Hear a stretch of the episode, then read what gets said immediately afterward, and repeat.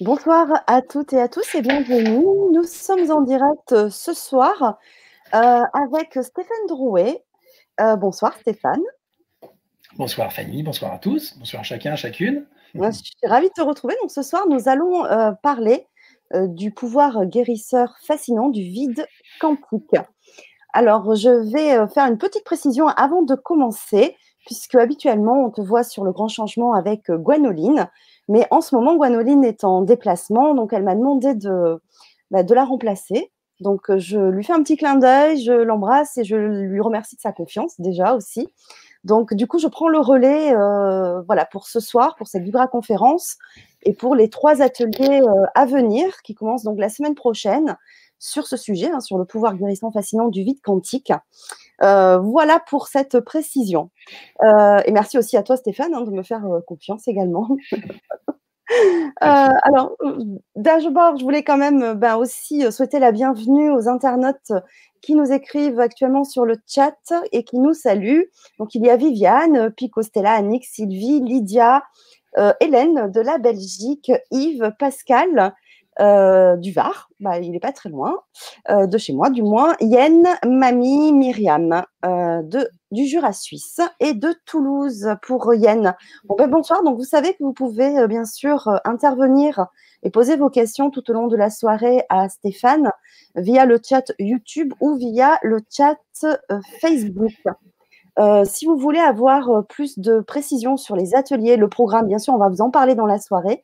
Et vous avez tous les liens pour y accéder sous la vidéo dans, la barre descriptive, que ce soit sur YouTube ou que ce soit sur euh, Facebook. Voilà, donc bah, Stéphane, on va commencer. Alors, si tu veux bien, pour les personnes qui peut-être ne te connaissent pas encore, euh, ben écoute, euh, je voudrais bien que tu te présentes en quelques, en quelques mots. Et puis, et puis voilà. Quelques mots. je vais essayer d'être succinct le plus possible. Vous m'entendez bien au moins? Oui, c'est bien Oui, oui, très bien. Bon, tant mieux, tant mieux. Alors, euh, alors moi, en fait, euh, je vais essayer de faire simple, mais euh, je suis dans le milieu un peu thérapeutique, on va dire, depuis à peu près 12 ans maintenant. en activité officielle depuis un peu plus de 8 ans. Mhm. Et puis, j'ai 50 ans aujourd'hui. Euh, et donc, j'interviens plutôt euh, dans des domaines qui sont euh, à la frontière entre la psychothérapie, la physique quantique, en tout cas les lois de physique quantique, vous allez voir, on va beaucoup en parler ce soir, les neurosciences, et puis, bah, je dirais, alors après des domaines connexes comme l'épigénétique, aussi des, comment, des, thérapies qui sont plutôt liées aux sensations, aux neurosensations. Même si ce soir, on va, on va parler beaucoup plus de, de neuroquantique que de neurosensation, mais je vais en parler quand même un peu. D'accord. Euh, et puis, je suis intervenu déjà plusieurs fois, euh, effectivement, à la télé du Grand Changement. Je ne je compte, compte, plus le nombre de fois, 4-5 fois déjà à peu près. Oh, peut-être plus, non? Euh, Comment? Peut-être plus même. Peut-être plus, c'est plus, ouais, ouais c'est possible. Et donc, j'ai évoqué à plusieurs reprises en fait bah, l'évolution parce qu'en fait depuis 12 ans, euh, je suis passé de thérapie cognitive, on va dire, euh, qui travaillait plutôt sur la pensée, à des thérapies brèves euh, qui mmh travaillaient sur des émotions. Mmh puis il y a trois ans, j'ai commencé à partager avec vous le règne de la sensation corporelle et de voir un petit peu comment ça pouvait avoir une influence sur nos émotions et nos pensées. Et puis cette année, c'est une grande nouveauté, on va parler plutôt de quantique et euh, on va voir un petit peu ce qui crée nos sensations, ce qui crée nos émotions, ce qui crée nos pensées. Et là, on va être dans des domaines qui sont à la frontière entre le scientifique et la spiritualité. Ouais, alors c'est génial parce que ça va dans la continuité d'une émission, parce que le quantique, j'en ai pas encore vraiment trop trop parlé depuis euh, euh, quatre ans que je suis sur la chaîne. et on en a parlé il y a vraiment pas très longtemps avec Emmanuel Ransford. Voilà, donc on a parlé du, quantique et du lien avec euh, les soins, euh, enfin l'énergétique, etc. Donc, euh, du coup, bah, c'est une belle continuité. Ouais, super. Bon, bah écoute, tant mieux, tant mieux. Si, si ça va dans la continuité, c'est parfait. Alors, tu as un petit salut de quelqu'un qui est de la Réunion, qui s'appelle Yacine, et qui dit merci pour ma découverte de mes potentiels. Ah bah merci, merci Yacine, tu es ravi. Merci, merci d'être là ce soir pour partager. donc voilà, donc en fait tout mon parcours euh, jusqu'à présent euh, a consisté à expérimenter à la fois dans euh, un mode de recherche intense parce que c'est ma passion hein, de, faire des recherches dans des domaines qui sont moins connus, moins réputés, et surtout d'aller chercher des, des, études qui sont absolument pas médiatisées et qui sont capitales aujourd'hui pour la santé psychique et la santé corporelle. Donc, c'est ce qu'on va partager ce soir. Donc, euh, bah, ça va être par moment peut-être un petit peu vertigineux. et puis surtout d'expérimenter, d'expérimenter, euh, d'expérimenter avec euh, toutes les trames de la conscience. Vous allez voir, on va parler beaucoup de conscience ce soir, parce que la conscience aujourd'hui, c'est un domaine qui est complètement en jachère, si je puis dire, enfin en tout cas embryonnaire. Et c'est un domaine qui mérite vraiment beaucoup plus d'attention. Et on va parler beaucoup de conscience ce soir. Voilà. Alors, je ne sais pas s'il y a eu un quiproquo, c'est moi qui n'ai pas percuté. Tu as dit que tu avais 50 ans. Euh, mais tu, avais, tu as dit aujourd'hui j'ai 50 ans, mais c'est pas aujourd'hui, c'est pas le jour J là. Ah non, c'est pas aujourd'hui. du coup, sur le, euh, je vais avoir 51, voilà, tu vois, je vais avoir 51 au mois de mai, mais non, c'est pas, c'est pas aujourd'hui même, ça aurait pu, mais. Euh, sur le chat, il y a plein de joyeux anniversaires qui arrivent. Ah, c'est gentil. Bah, écoutez, je prends, je prends ce qui vient, voilà. Ça doit être l'anniversaire d'autres choses que je ne connais pas, j'en sais rien, mais ce n'est pas l'anniversaire de mes. Alors, je ne sais pas quand je suis né véritablement, parce que j'ai été conçu avant ma naissance, mais bon, c'est peut-être que ça, a un lien, j'en sais rien. donc voilà, donc c'est pas l'anniversaire ce soir de, Stéphane. Non, a priori, pas, je ne suis pas au courant. oui, en tout cas, c'est sympathique. C'est fort sympathique. Euh, et, j'accueille avec joie, ça fait plaisir. Comme, diraient, les Québécois, ça fait plaisir. Voilà. Bon, bah, si tu veux, on, commence. Et puis, euh, et puis voilà. Alors, les questions pourront venir soit au, fil de la, de la présentation, sinon après, euh, voilà. Parce que, parce que déjà, tu vas certainement, mais tu vas définir le vide quantique. Ah oui, oui, c'est un, grand sujet. J'étais à Paris il y a deux jours et on m'a posé la même question. Mais c'est quoi? Bah, Au bout d'une ah heure et demie, c'est quoi le vide quantique? Non, mais là, c'est tout de suite. Là. Ah, moi, je partais du principe que tout le monde savait ça, mais en fait, tout le monde ne sait ah pas, évidemment.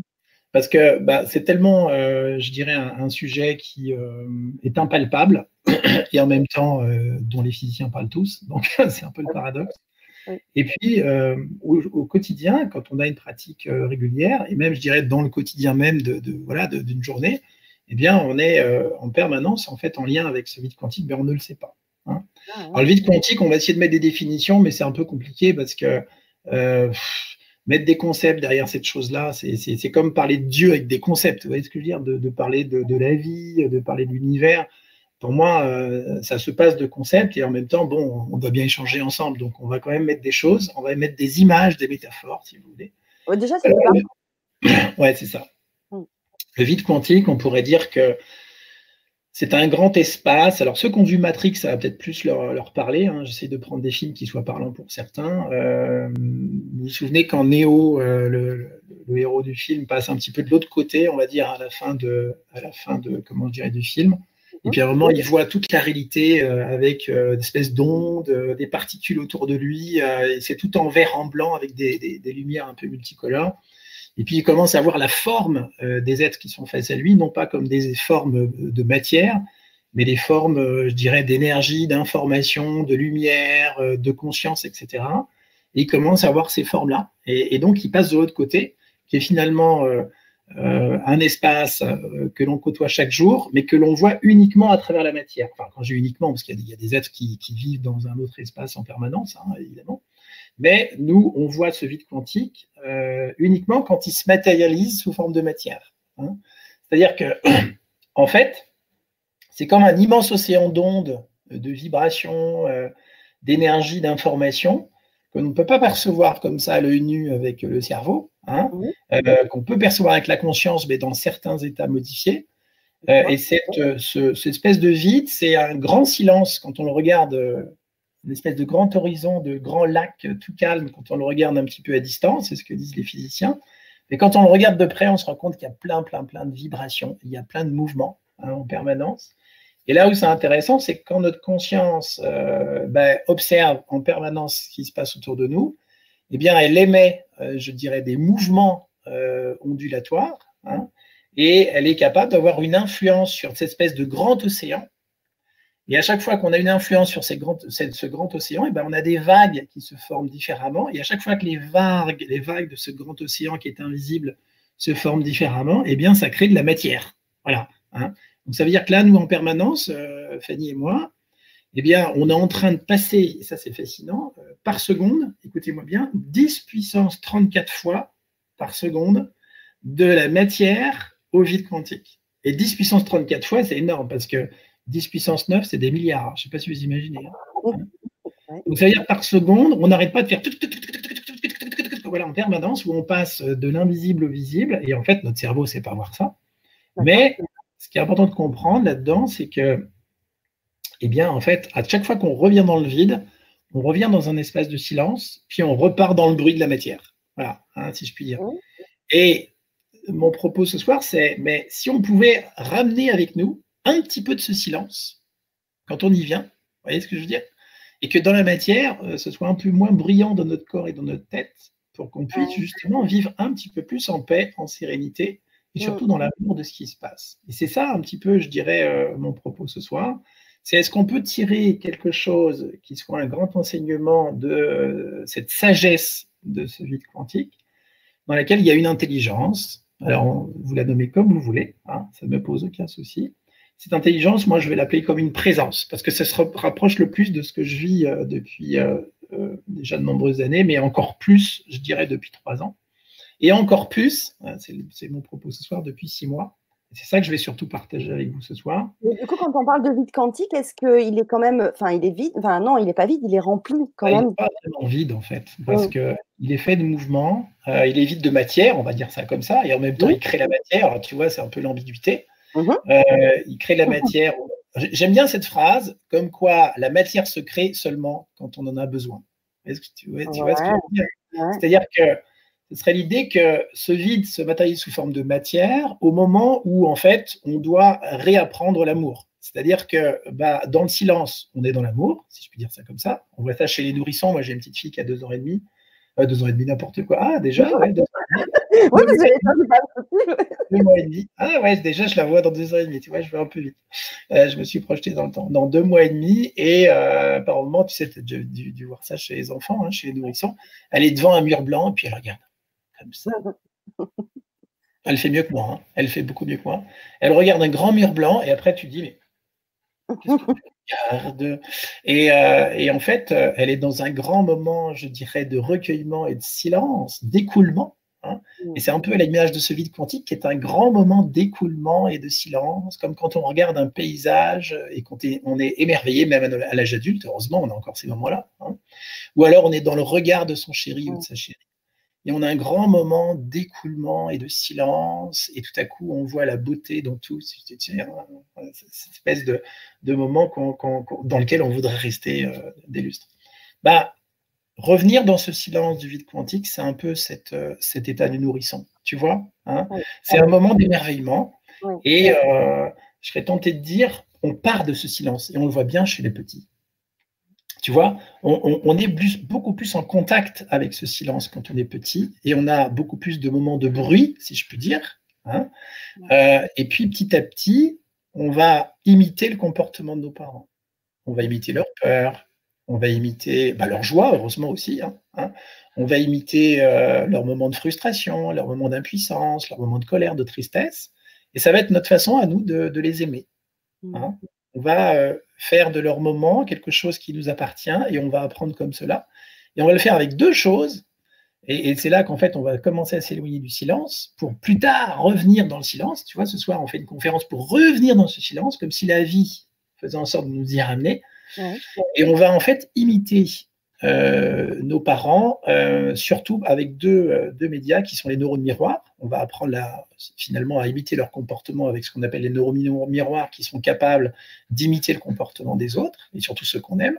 On, peut appeler ça l'empathie, c'est une forme d'empathie aussi. Hein. Et puis en fait, on va imiter leur comportement, leur peur par exemple, par, je dirais, la, comment dire, la coexistence de ce qu'on appelle nos champs d'information autour de nous. je ne sais pas si Emmanuel en parlait.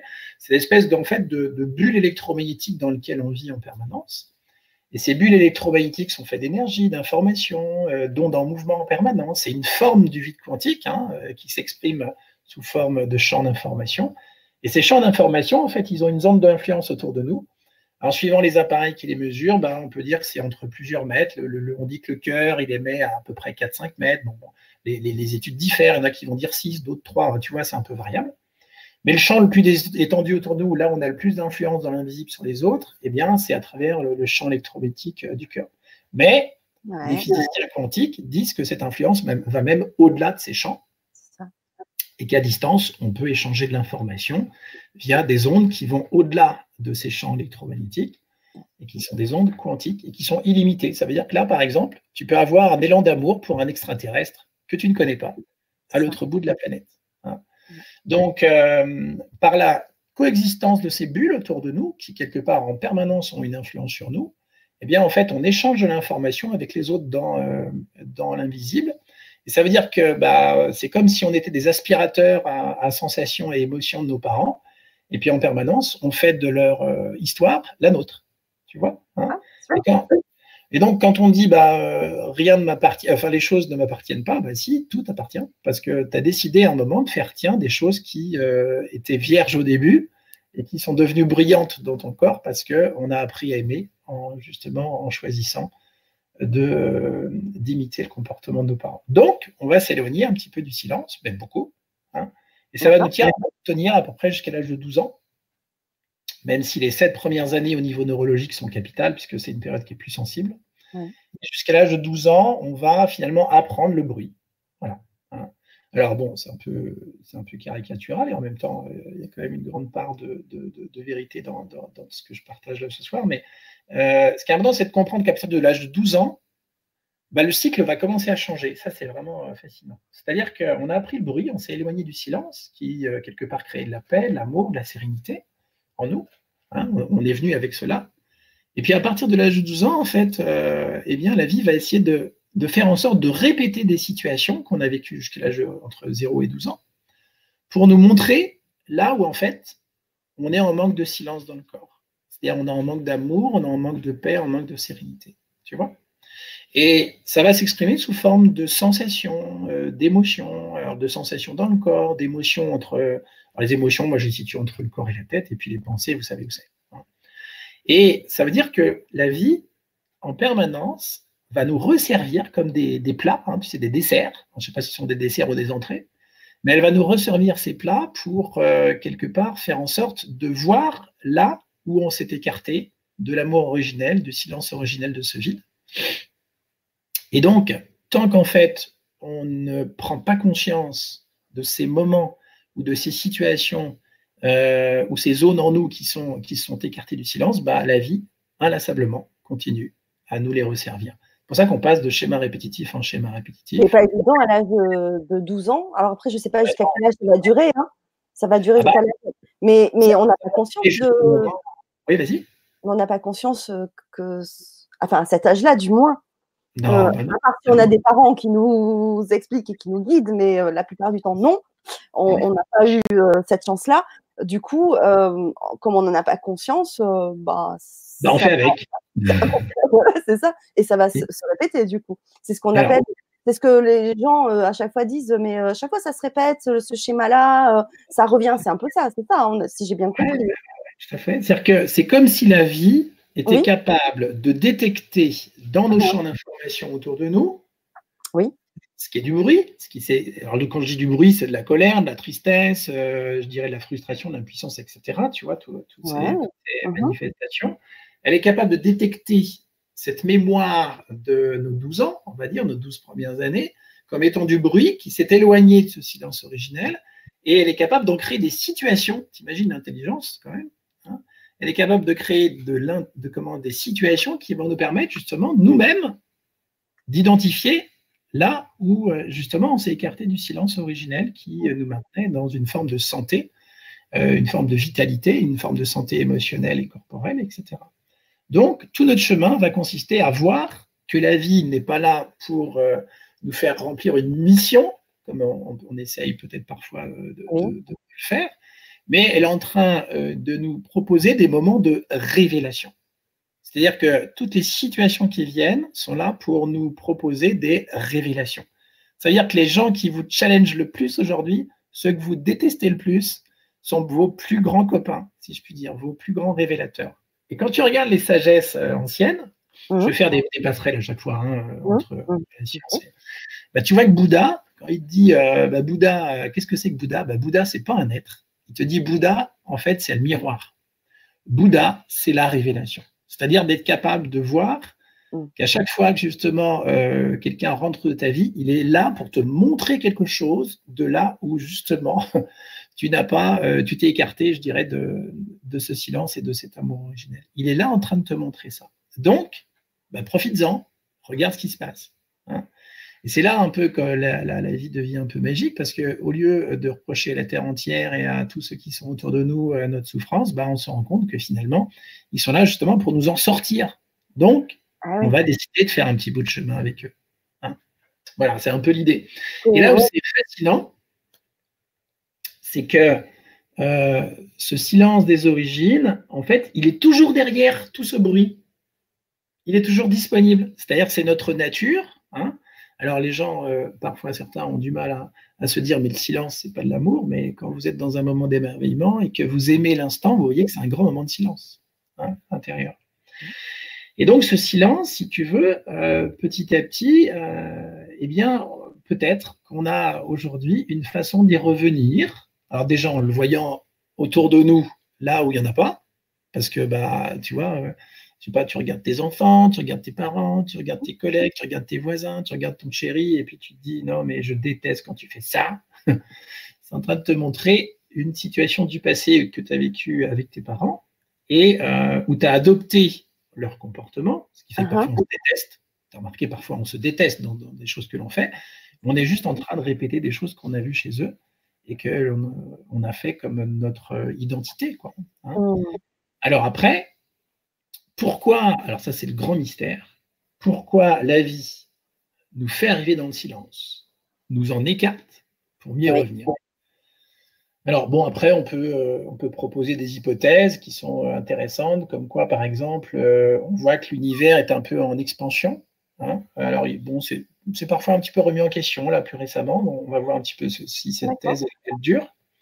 Mais si l'univers est en expansion, peut-être que l'univers se nourrit de tous ces sauts quantiques où on revient au silence, où on revient à cet amour originel. C'est comme si en fait le fioul, l'essence de cet euh, univers, eh bien, ce serait de l'amour et du silence, peut-être. Hein, parce que avant le premier home et le premier bruit, euh, il est probable qu'il y avait du silence. Tu vois. Ça, c'est une hypothèse qui est intéressante. Et puis la deuxième, c'est qu'on vivrait, euh, alors ça c'est encore plus récent, on vivrait dans un immense trou noir. Et que nous sommes nous-mêmes un trou noir.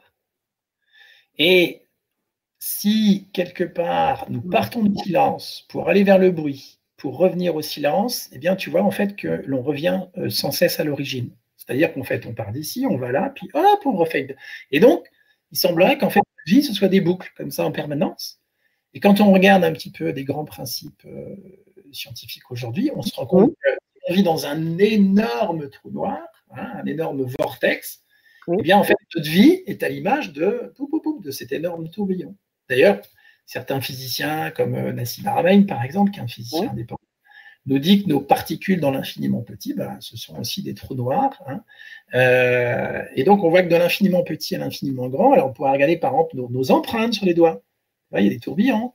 On pourrait regarder, moi je regarde ma fille, parce que moi je ne me vois pas derrière, mais je regarde euh, comment la disposition de, de, ses cheveux. Si vous regardez, on ne les voit plus chez les bébés et nourrissons, on voit bien que ça, tourne aussi. Hein. Ça tourne sur soi. L'intérieur de l'oreille interne, on voit que l'intérieur des artères aussi, euh, que le flux sanguin tourne sous forme euh, de vortex parce que l'intérieur des artères est strié. Quand vous regardez le cœur, on voit que c'est très strié aussi. On a beaucoup de muscles striés dans le corps. On le voit très bien au niveau du cœur. Et puis quand on regarde, euh, et c'est là que je veux en venir aussi un petit peu ce soir, quand on regarde euh, l'intérieur euh, qui nous compose le plus, eh bien, on voit que la molécule la plus importante du corps, eh bien, c'est le collagène. Je ne sais pas si tu le savais.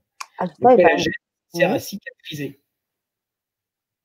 Et le collagène, en fait, qui compose l'essentiel de notre corps avec l'eau, eh bien, le collagène, on s'est aperçu qu'en fait, on s'est aperçu, en tout cas, ça fait un moment qu'on le sait, et moi, je m'en suis aperçu, qu'en fait, il était sous forme de trois brins et ça forme quelque chose que vous connaissez, vous avez déjà vu dans l'ADN. Hein. Donc ça forme trois brins comme ça qui sont entrelacés, mhm. et il y en a partout. Il y en a partout dans le corps. Il n'y a pas un seul endroit où il n'y a pas de collagène et, de l'eau, il y en a partout. Et quand on les mêle, ça donne ce qu'on appelle des, euh, des tissus, du tissu conjonctif ou des fascias. Et on a même ça, ces formes hélicoïdales, tu vois jusqu'où ça va. On a ces formes hélicoïdales aussi au centre de la cellule. On appelle ça des filaments, hein, des filaments, des filaments, filaments intermédiaires microtubules. Et on s'aperçoit que l'intérieur de la cellule est fait de ces hélices en permanence. Donc en permanence, en fait, nous sommes une immense antenne qui capte de l'information à travers euh, une mécanique qu'on appelle euh, le vortex. Pourquoi? Probablement parce que nous vivons dans un immense euh, vortex qui est un trou noir. J'y reviendrai peut-être tout à l'heure. Mmh.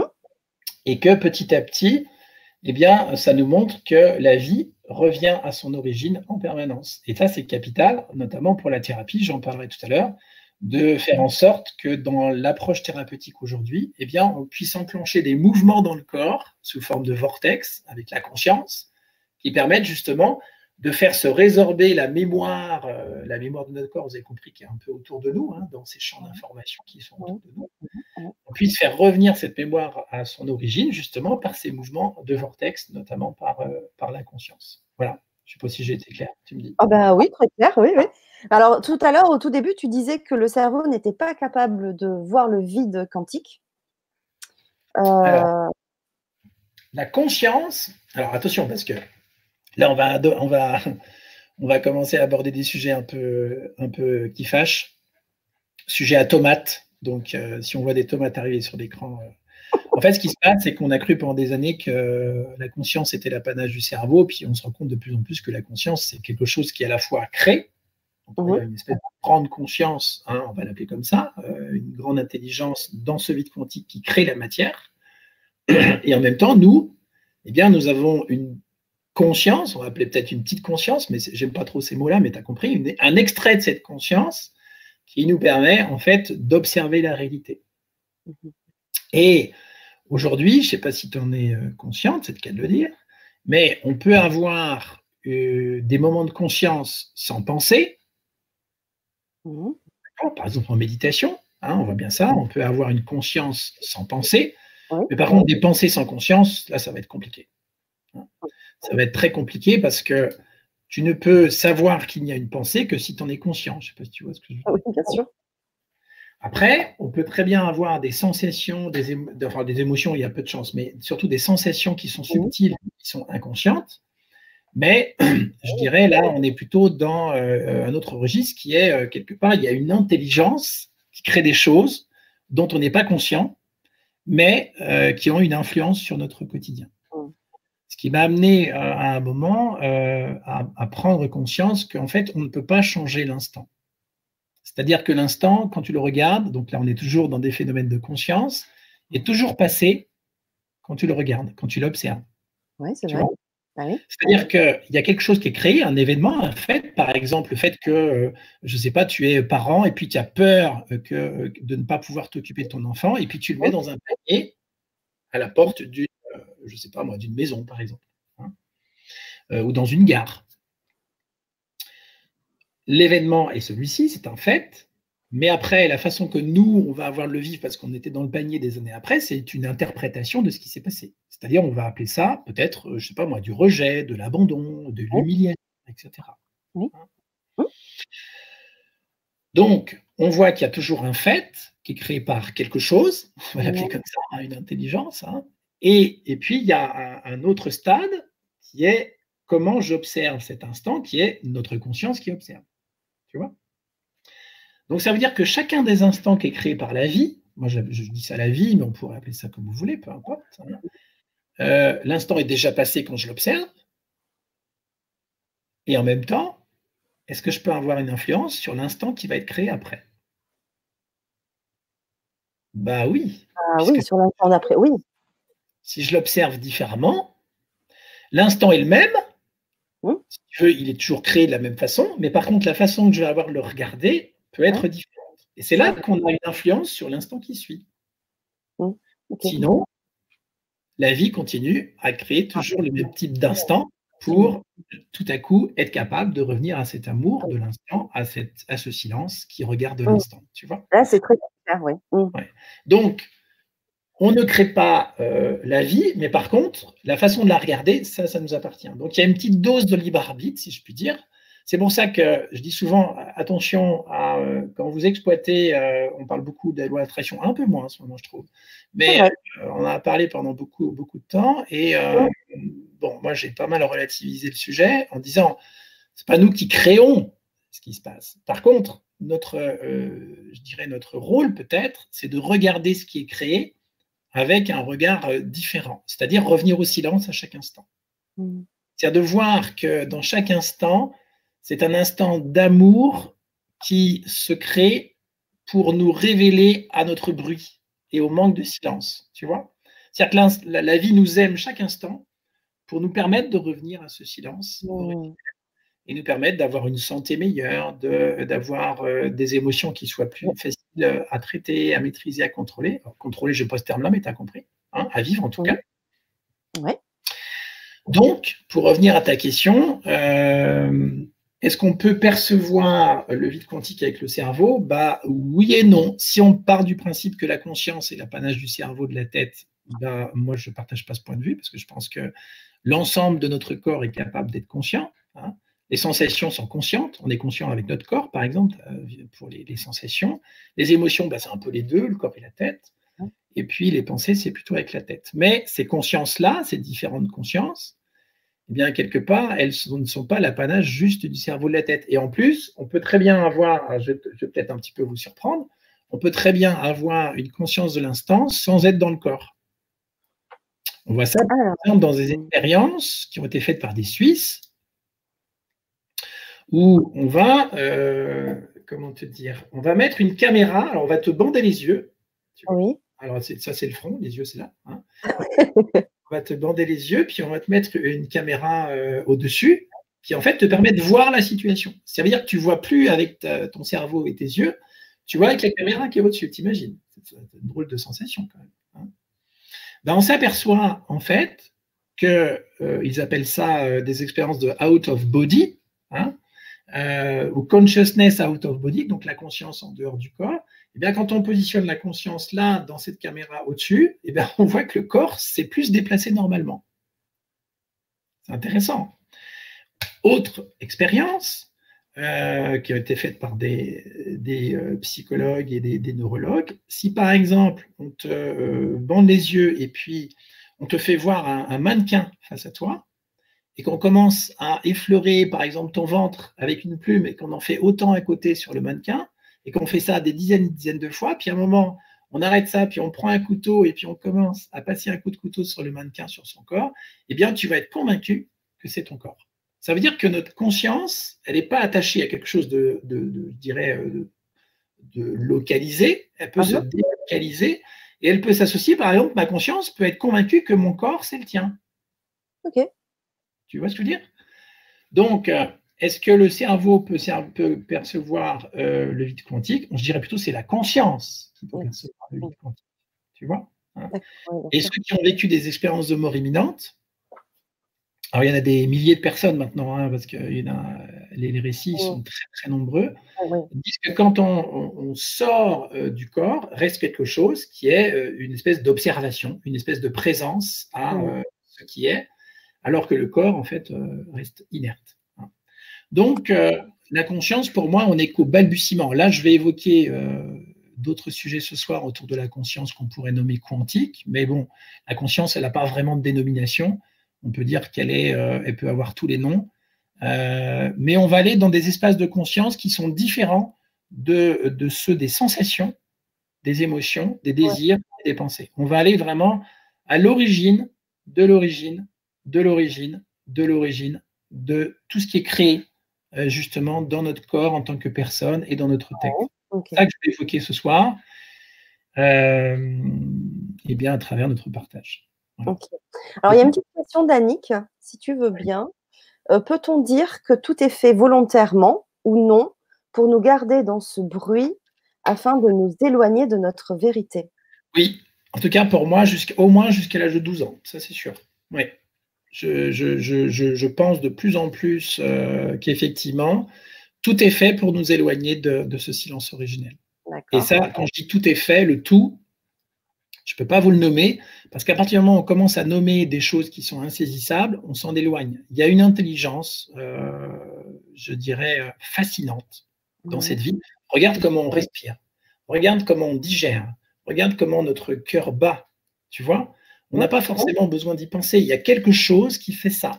Regarde par exemple quand tu conduis, tu peux penser à autre chose pendant des kilomètres et pourtant ta, voiture se conduit toute seule.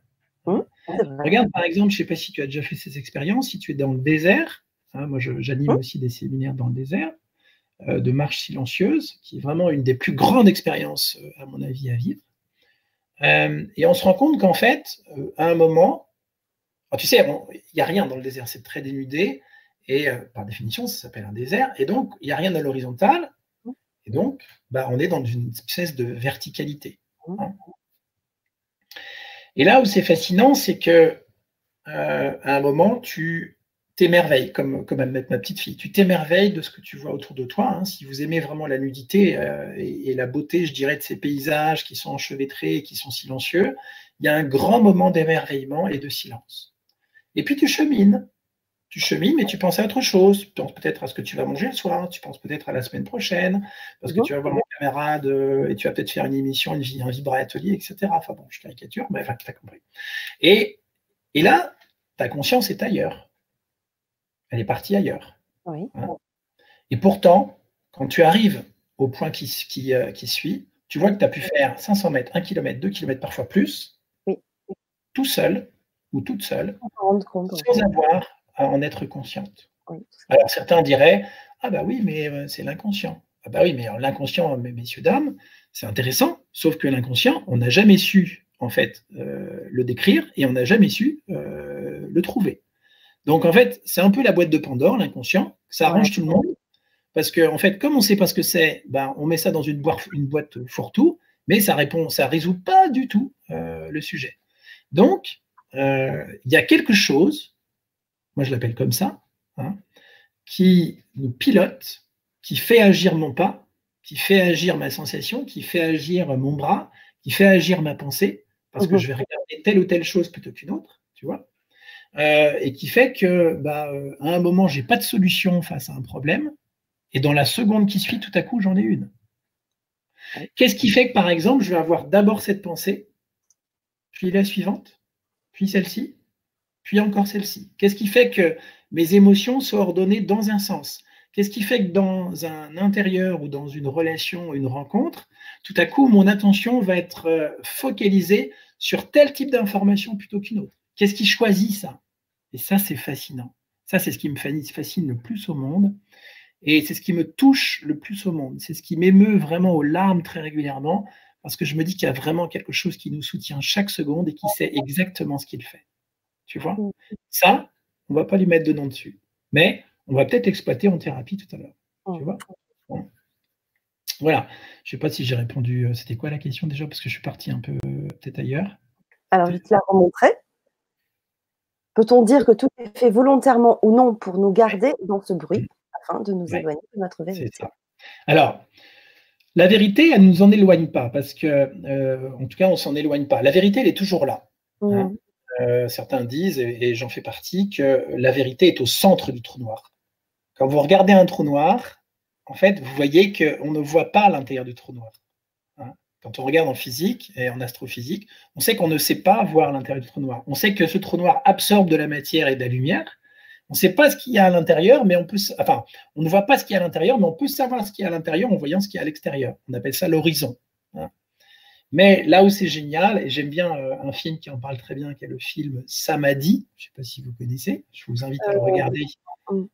Surtout la partie numéro 2, je vous conseille de regarder la deuxième partie qui est vraiment euh, essentielle.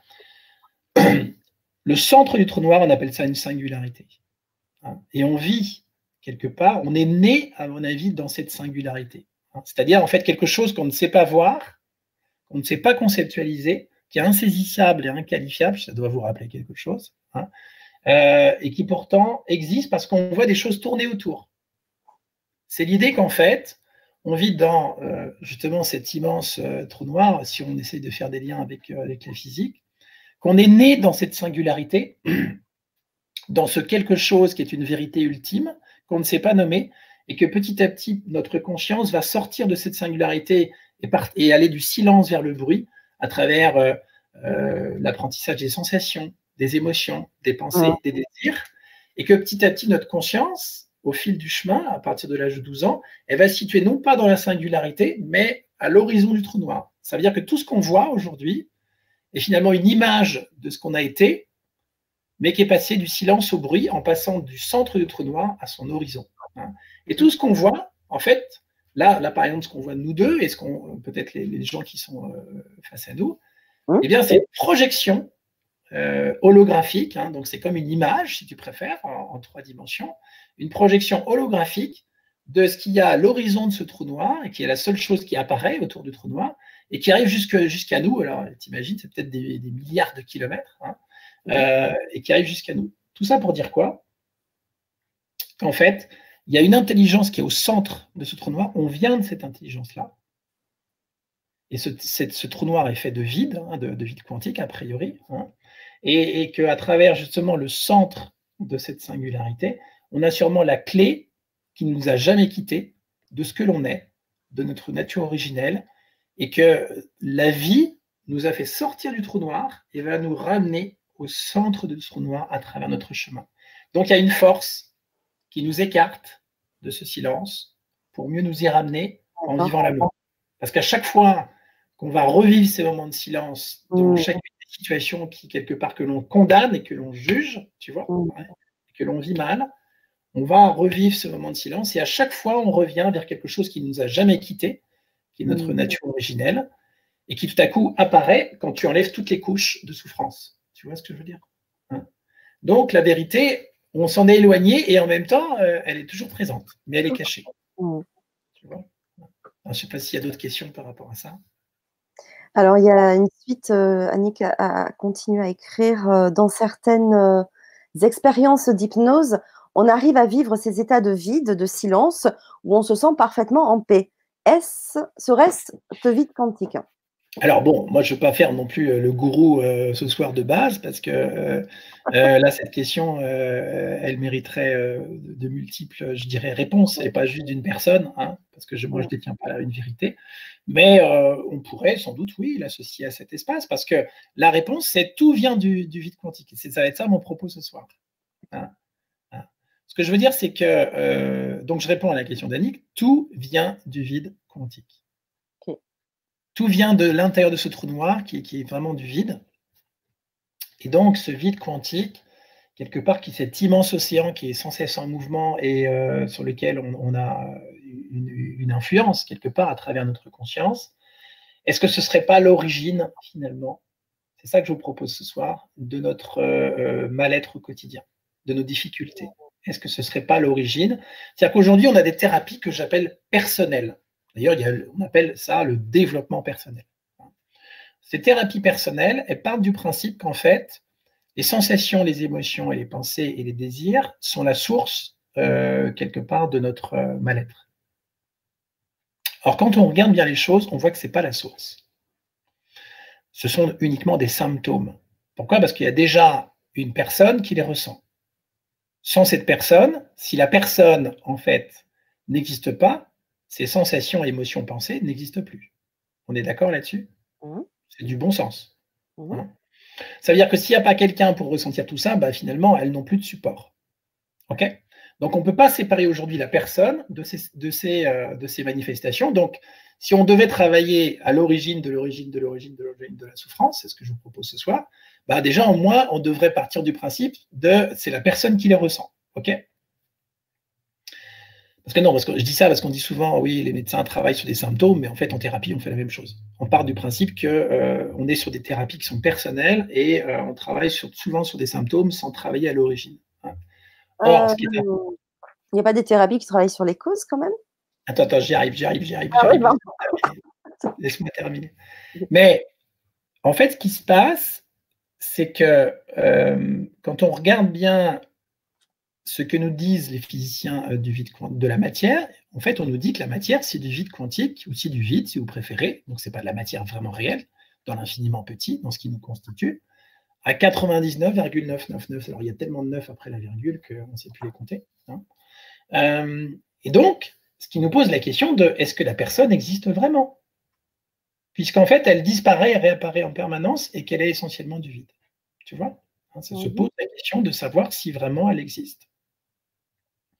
Et si elle est vraiment du vide, ça veut dire que l'origine de notre souffrance n'est pas la personne, mais c'est le vide, mmh. puisque ça a été créé dans le vide. Mmh. Et si on veut aller à la racine, parce que quand tu veux enlever une mauvaise herbe, tu peux enlever les herbes qui sont au-dessus de la terre, mais euh, tes racines n'ont pas changé, ça va continuer à pousser. Hein. Donc l'idée, c'est vraiment de déterrer, si je puis dire, ce qu'on ne voit pas, ce qui est invisible, hein, qui est en dessous de la terre, hein, ce, vide, ce, vide, quantique qui est à l'origine de tout, et puis de voir si finalement, en travaillant non pas sur des thérapies personnelles à travers la personne, mais en travaillant à l'origine de ce qui crée la personne, euh, c'est-à-dire des thérapies qui sont impersonnelles, on va les appeler comme ça, mmh. ben, finalement, ça ne nous amène pas à travailler à l'origine de l'origine de l'origine de l'origine de l'origine. Je ne sais pas si vous m'avez suivi. Ça va jusque-là? Oui. Oui, c'est bon.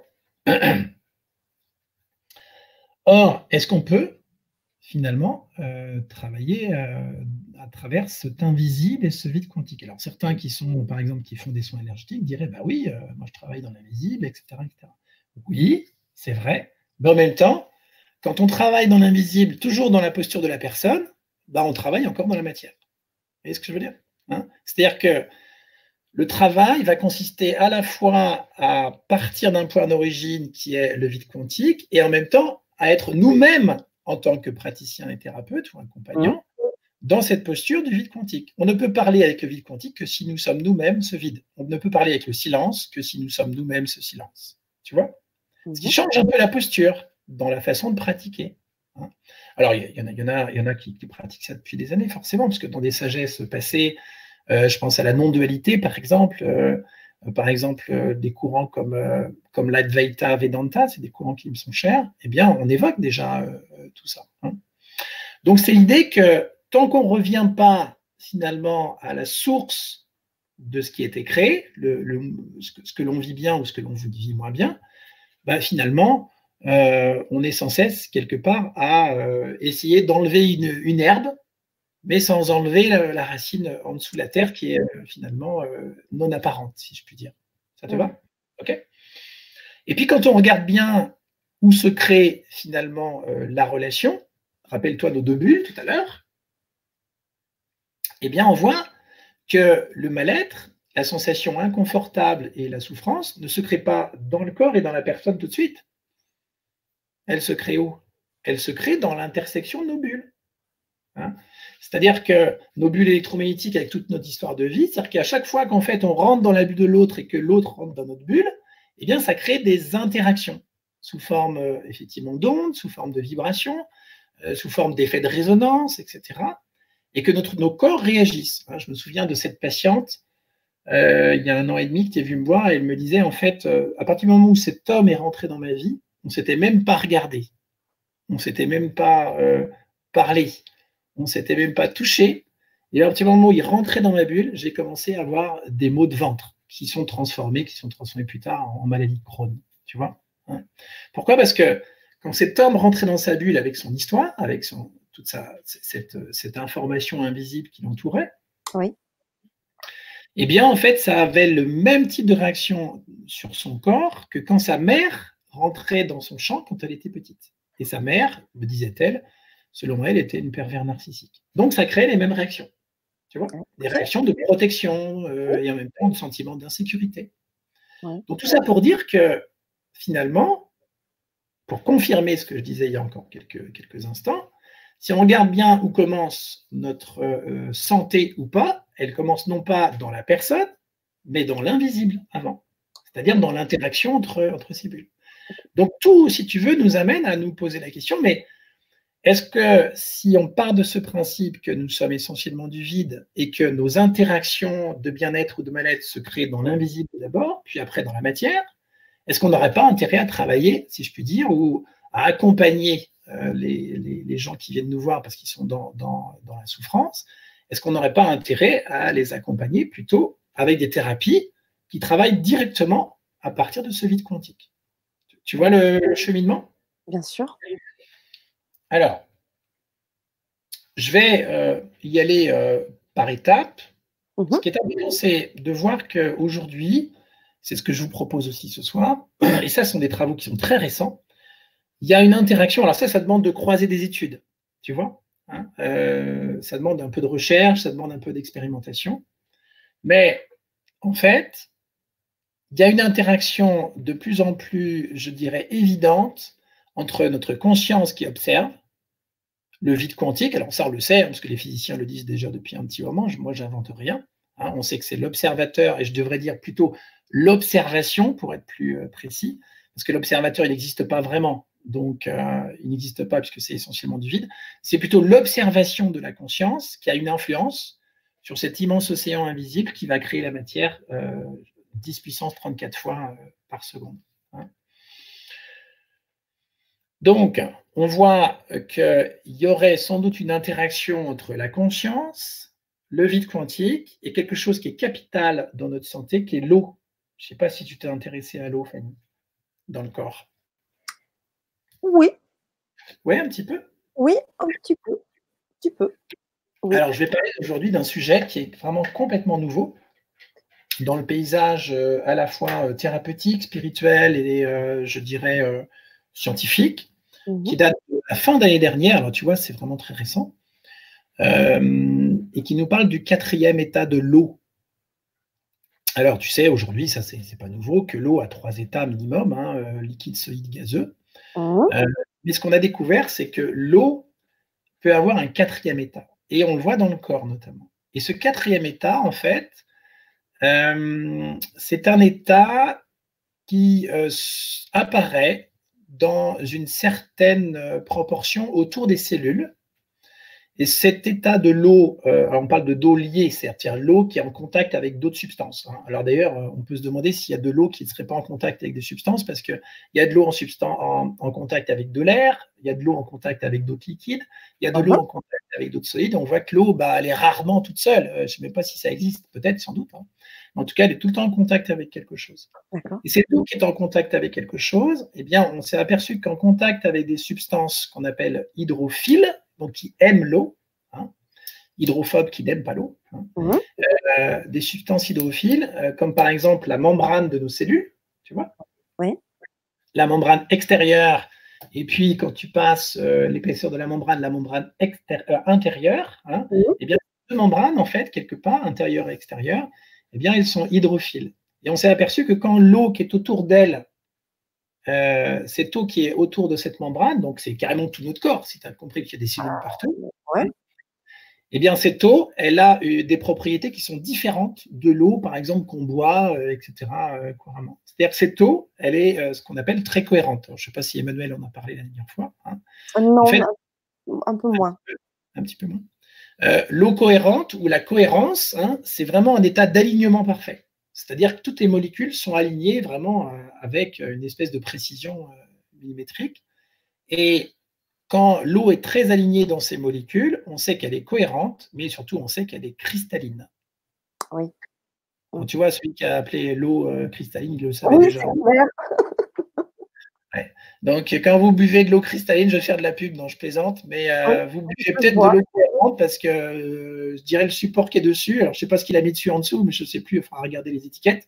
je pas la montrer j'en ai une à côté, mais je ne vais pas la montrer, on ne sait jamais.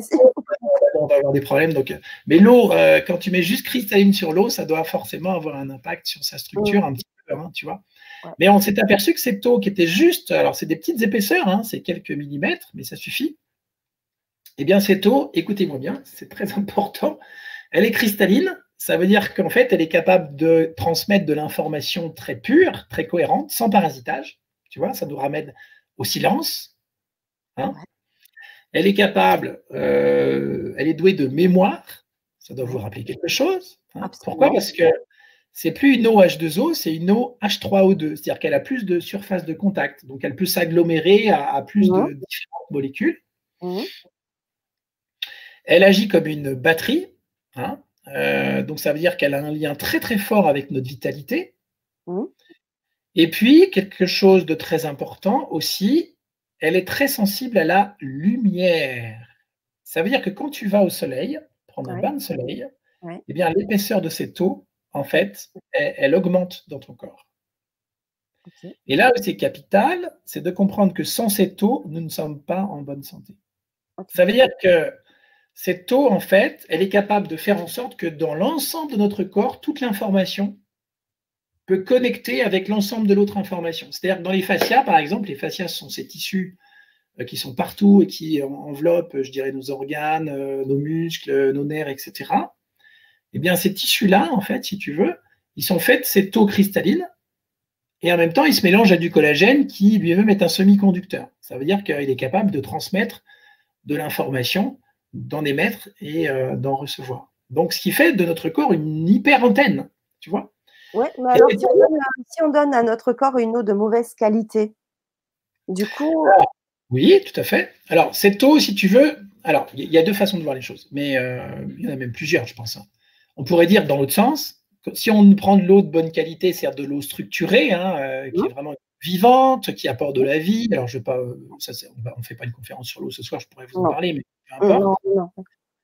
C'est intéressant, ça va aider ce processus de cohérence, tu vois. Mais si tu as une hygiène émotionnelle pourrie, si je peux dire ça comme ça, ça te fait une belle jambe. Tu vois ce que je veux dire? D'accord. Hein? Donc tu peux te gaver de, de, de, non, je vais pas le montrer à l'écran, mais de litres d'eau, euh, mais euh, être incapable de gérer tes émotions au quotidien, bah, ça ne va pas changer grand-chose dans, ta vie euh, véritablement. Hein. Alors que si tu te mets au soleil, tu vois, si tu te mmh. mets au soleil et que tu prends un bain de soleil, bah, tu vois que cette épaisseur, en fait, elle grandit. Ce qui fait que tu te recharges. Ouais, elle était importante, cette épaisseur-là.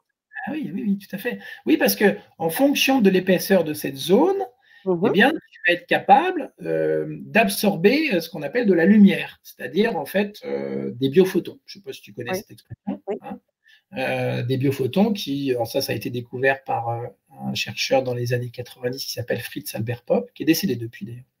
Je crois qu'il y a quelques années, deux ou trois ans, mmh qui mettait en évidence qu'en fait, nos, nos cellules alors, ça a été repris par d'autres chercheurs, comme par exemple Tina Caru, euh, qui est une biophysicienne, euh, qui a mis en évidence qu'en fait, on a à l'intérieur de la cellule de quoi capter de la lumière. Alors, euh, quand on dit que nous sommes des êtres lumineux, maintenant, ce n'est pas ésotérique. Hein. Ça devient complètement concret au niveau scientifique.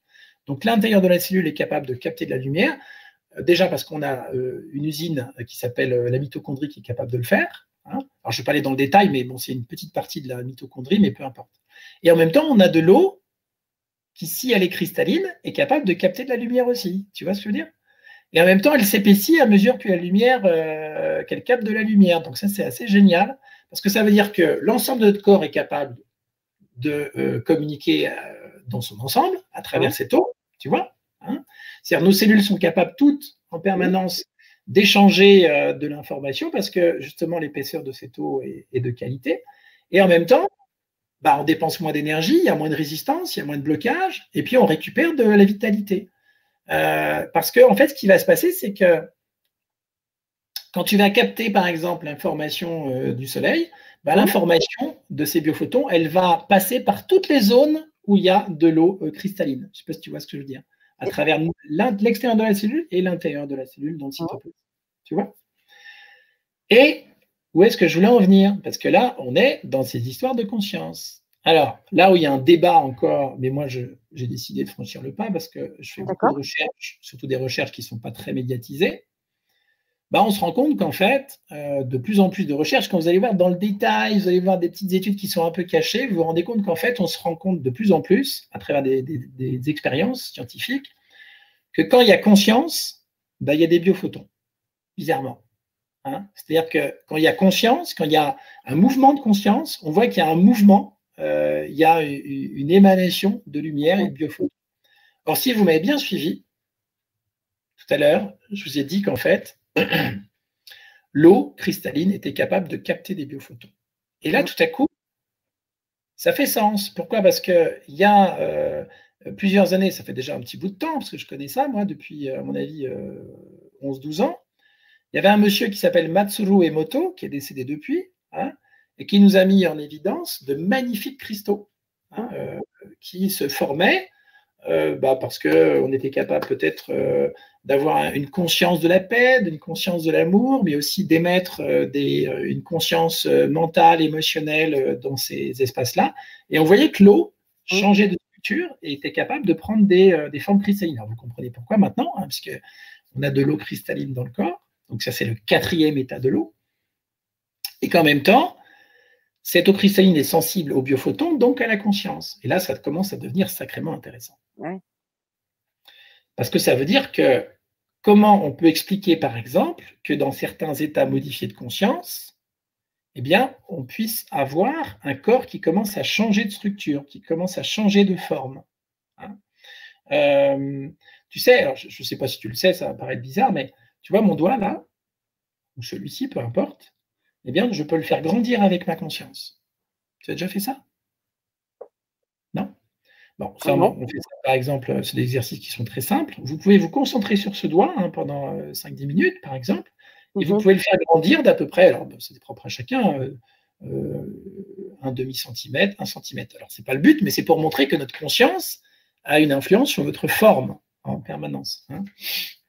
Mais grandir, il ne va pas grandir en vrai, quoi. Si, bien sûr qu'il va grandir en vrai. Si, si, bien sûr. dans la matière, quoi, si. Oui, ouais, tout à fait. Ouais, ouais, Alors, euh, si tu veux, euh, à la fin, on peut le faire, si tu veux, hein, de, de, de, de, la vibra, mais, mais, sans problème. C'est-à-dire que tu, mets tes deux majeurs l'un face à l'autre, et puis euh, je pourrais vous montrer en direct comment mon doigt va grandir, le, droit, par exemple, si je me concentre sur le droit. Et je ne serais pas en train de faire ça, tu vois hein, Je pourrais vous montrer avec juste les lignes là, ici, qui sont communes, que justement, on peut avoir une influence sur la matière juste, juste avec la conscience. Ces expériences de Matsuru Emoto, puisque vous hein voyez que maintenant notre conscience a une influence sur euh, justement l'eau du corps, eh bien, a été confirmée, ces expériences de, de Matsuru Emoto, qui est décédé depuis, ont été confirmées par une équipe de chercheurs allemands en 2018. Donc, ce n'est pas juste euh, quelque part euh, une équilibration. Et Gérald de Pollack, qui est ce grand découvreur, alors il était aidé par des équipes, hein, ils ont tous fait ça ensemble, mais qui est ce grand découvreur euh, quelque part du quatrième état de l'eau, eh bien, commence aussi à être en évidence que peut-être que ce n'était pas du bullshit que nous montrait euh, notre ami Matsuro, parce que ce n'était pas un vrai scientifique. C'était quelqu'un qui avait euh, le goût du scientifique, si je puis dire, mais qui n'était pas, et l'odeur, mais, mais qui n'était pas un scientifique pur, pure souche, on va dire ça. Donc forcément, il était de travers un petit peu. Hein. Alors, on va commencer à, on continue à avancer. Donc, on voit que notre conscience peut avoir une influence sur notre corps si justement euh, elle euh, crée euh, des, des, ponts d'espace-temps, des ponts de communication entre elle-même et l'eau de notre corps. Or, on sait aujourd'hui que notre conscience, elle peut accéder au vide quantique dans certains états modifiés.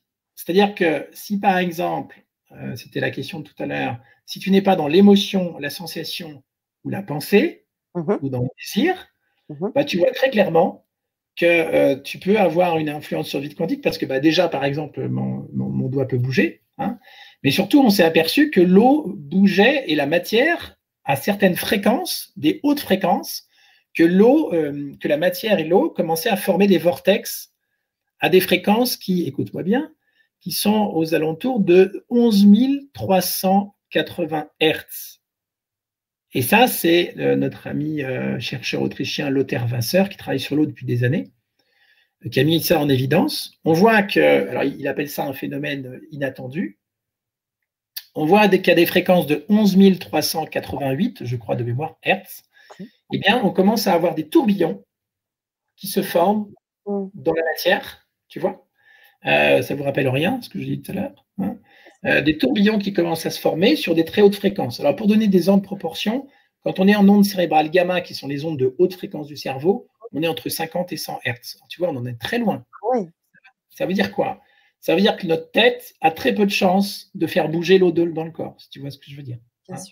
Que nos émotions qui sont dans des fréquences un petit peu plus hautes ont un peu plus de chance, mais va avoir encore très peu d'influence que nos sensations qui sont dans des fréquences encore plus subtiles vont avoir plus d'influence. Moi, par exemple, l'année dernière, quand j'accompagnais dans les vibra ateliers les gens avec des protocoles neurosensoriels, on voyait bien que ça avait une influence sur notre corps en temps réel, tu vois. Hein. Donc, ça fait tourner l'eau très, très vite. Mais quand tu es dans une conscience de très haute fréquence, à plus de 11 300, tu as compris, euh, Hertz, eh bien, on voit que l'eau est capable d'amorcer des tourbillons de manière hyperbolique jusqu'à même disparaître Et que là, en fait, on n'est on plus limité par les, euh, la résistance de la matière. Ça veut dire que l'eau commence à tourner des vitesses dans le corps qui sont complètement mais folles. Et que si l'eau est capable de tourner à des vitesses folles, elle est capable aussi de déconstruire les mémoires de nos tissus et de nos cellules. Je ne sais pas si tu vois ce que je veux dire. Absolument. Tu vois? Et donc là, ça devient fabuleux parce que ça veut dire qu'aujourd'hui, si notre conscience, et on va voir comment on fait ça, mmh. et ça va être l'objet des vibra-ateliers, est mmh. capable d'accéder à l'espace du vide quantique dans certains états qu'on va voir, eh bien, elle va avoir une influence sur l'eau des tissus qui eux-mêmes vont être capables de euh, déconstruire les mémoires qui nous font souffrir. Est-ce que c'est clair ça? Ça va? Mmh. hein? Je pense que Pour moi, c'est clair en tout cas. Il n'y a, pas de question sur le, sujet? Alors, donc on voit que les thérapies de demain, que j'appelle des thérapies impersonnelles, qui sont des thérapies quantiques, hein, vont être capables non pas de passer par la personne, mais de passer par la, le vide quantique qui crée les sensations, la personne, les sensations, etc., et tout, le reste, justement, en passant par une conscience qui se branche directement sur le vide quantique. Et ça, cette conscience qui se branche sur le vide quantique, elle est capable d'être rapatriée par l'eau, mais aussi par l'eau associée au collagène. C'est ce que je vous disais tout à l'heure. Parce que l'eau qui est cristalline, qui est associée au collagène, donne ce qu'on appelle un cristal liquide. Or, un cristal liquide, c'est intimement euh, chargé de capter de l'eau très cohérente, euh, je dirais dans le vide quantique, hein, c'est-à-dire être capable, comme une antenne. En fait, nous sommes. En fait, imaginez que notre corps, c'est des milliards en fait d'assemblages d'eau et de, de, comment, de, collagène et qui, nous donne le sentiment d'être aligné ou pas au quotidien. C'est-à-dire que quand on a le sentiment d'être vraiment dans un alignement parfait, on peut par exemple prier, on peut par exemple méditer, c'est parce que tous nos cristaux sont alignés à l'intérieur du corps. Puis quand on a le sentiment d'être dans un chaos, c'est que justement, dans certains organes et certains tissus, eh ces cristaux commencent justement à se désaligner. Et c'est là que les ennuis de santé peuvent arriver si ça dure un certain temps. Euh, en revanche, est-ce que le corps produit euh, naturellement du collagène ou il disparaît aussi euh, avec l'âge? Bonne question, tout à fait. Alors, en fait, ce qui crée le collagène, c'est ce qu'on appelle des fibroblastes, c'est-à-dire des cellules euh, qui sont chargées de créer ce collagène et qu'on voit dans les tissus, dans le tissu conjonctif, dans les fascias. Hein, les fascias, pour donner une image, un fascia, c'est par exemple, euh, vous prenez une cuisse de poulet et puis euh, au, lieu d'accéder directement à, la chair, bah, il y a un film transparent par-dessus. Hein, on a tous vu ça quelque part, hein. sauf ceux qui n'ont pas mangé de poulet. Mais on a tous vu ça euh, quelque part. Bah, ça, c'est un fascia. C'est des membranes très fines. dans le corps, ça prend des, allures un peu différentes. Ça peut être fait de bulles, par exemple. C'est fait beaucoup d'eau. C'est fait de, sang aussi. Du sang qui s'écoule dedans. Il y a du tissu nerveux, etc. Hein, tout ça, c'est plus récent dans les études.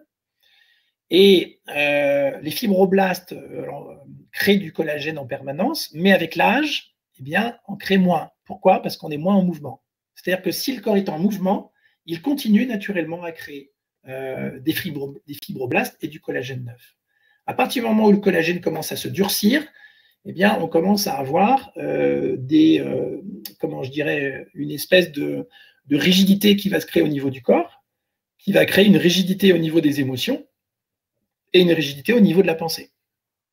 Ça veut dire que si on a des croyances, des certitudes, bah, souvent c'est parce qu'on a un corps qui est assez rigide hein, au niveau des tissus et des sensations.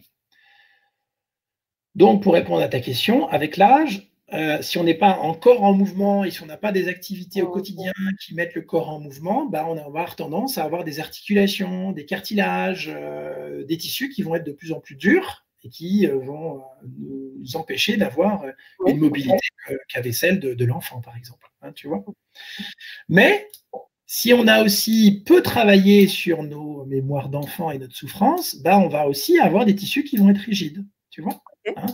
Parce que ce qui nous permet de ressentir les sensations dans le corps, eh bien, ce sont les, euh, ce sont les tissus et les fascias. Parce qu'ils ressentent euh, nos sensations à travers à la fois les dilatations et les crispations à chaque fois que l'on vit une expérience, tu vois. Et en même temps, ils transmettent l'information sous forme de connexion nerveuse, euh, en passant par deux grandes autoroutes, c'est ce que j'avais partagé l'année dernière, deux grandes autoroutes que sont les nerfs vagues. Hein. Un nerf vague ventral devant et un nerf vague dorsal derrière, parce qu'il y a deux branches au niveau du nerf vague.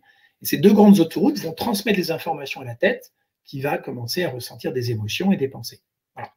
Donc, on sait aujourd'hui que si on a du euh, collagène qui est moins neuf, qui est moins récent, hein, eh bien, euh, forcément, on va avoir plus de difficultés à sortir de nos sensations et plus de difficultés à sortir de nos émotions. Tu vois, tout ça, c'est relié.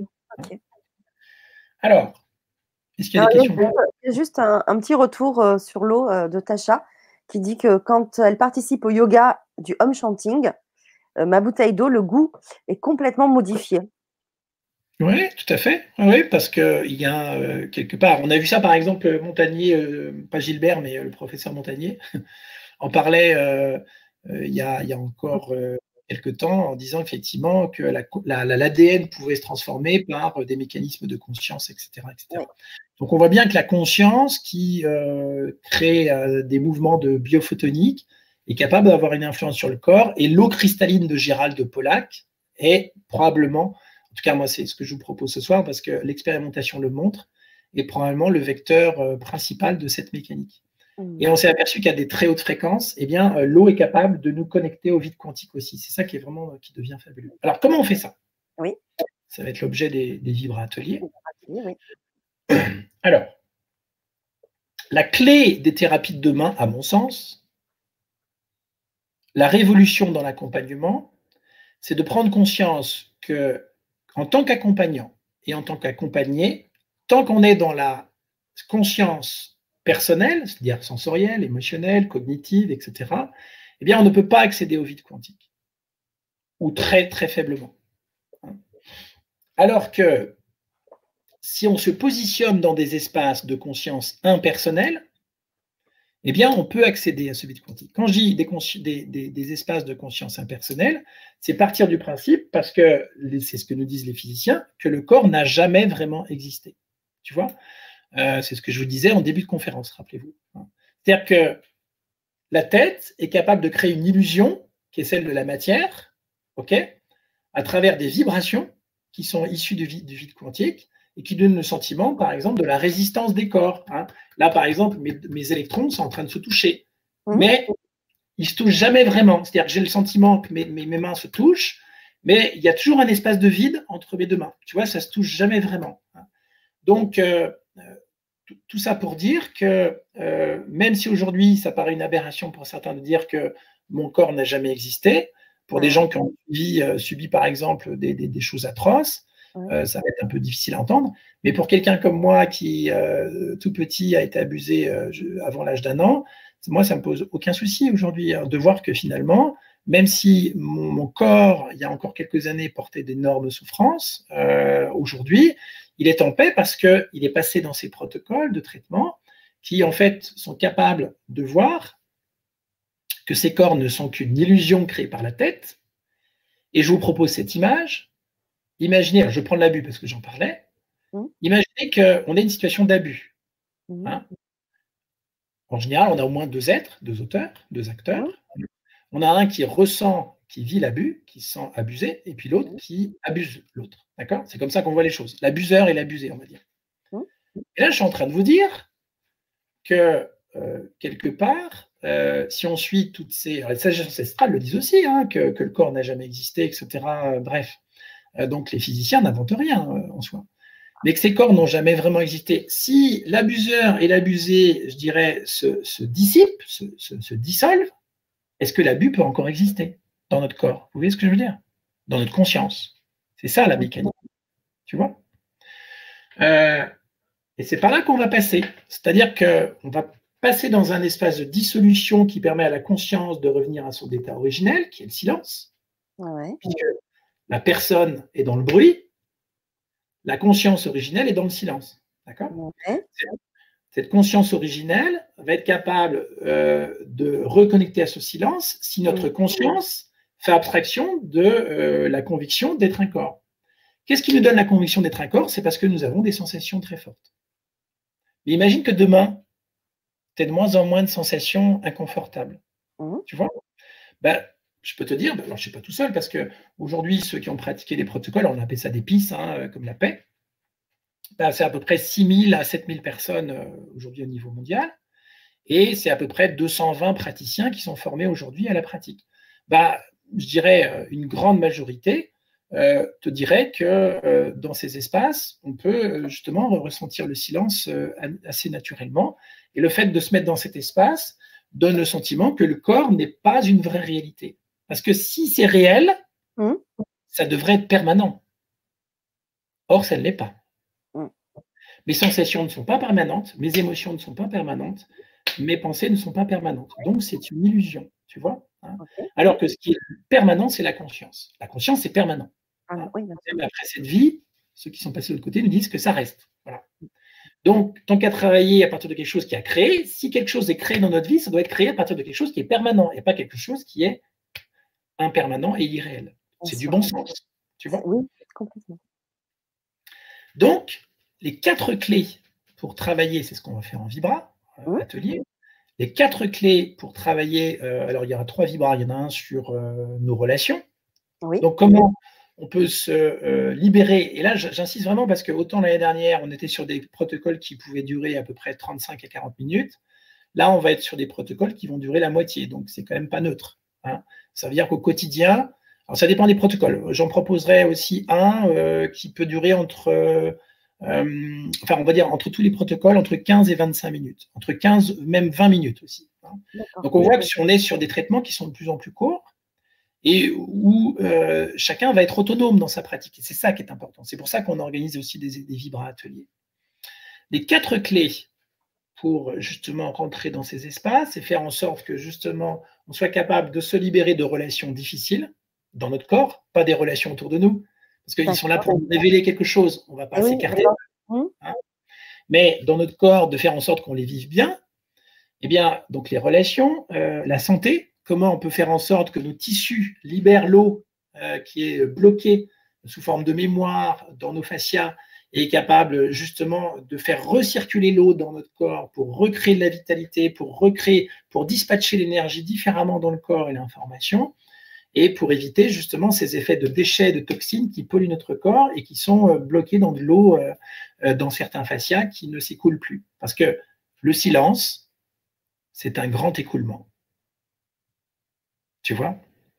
Et donc quand l'eau s'écoule naturellement dans notre corps, on peut revenir dans ce silence. Donc notre santé est intimement liée justement à ces fascias parce que de plus en plus de chercheurs un peu partout, aux États-Unis, en Italie, en France, en Allemagne aussi, mmh. mettent en évidence eh bien, que euh, nos fascias sont vraiment à la source des cancers aujourd'hui.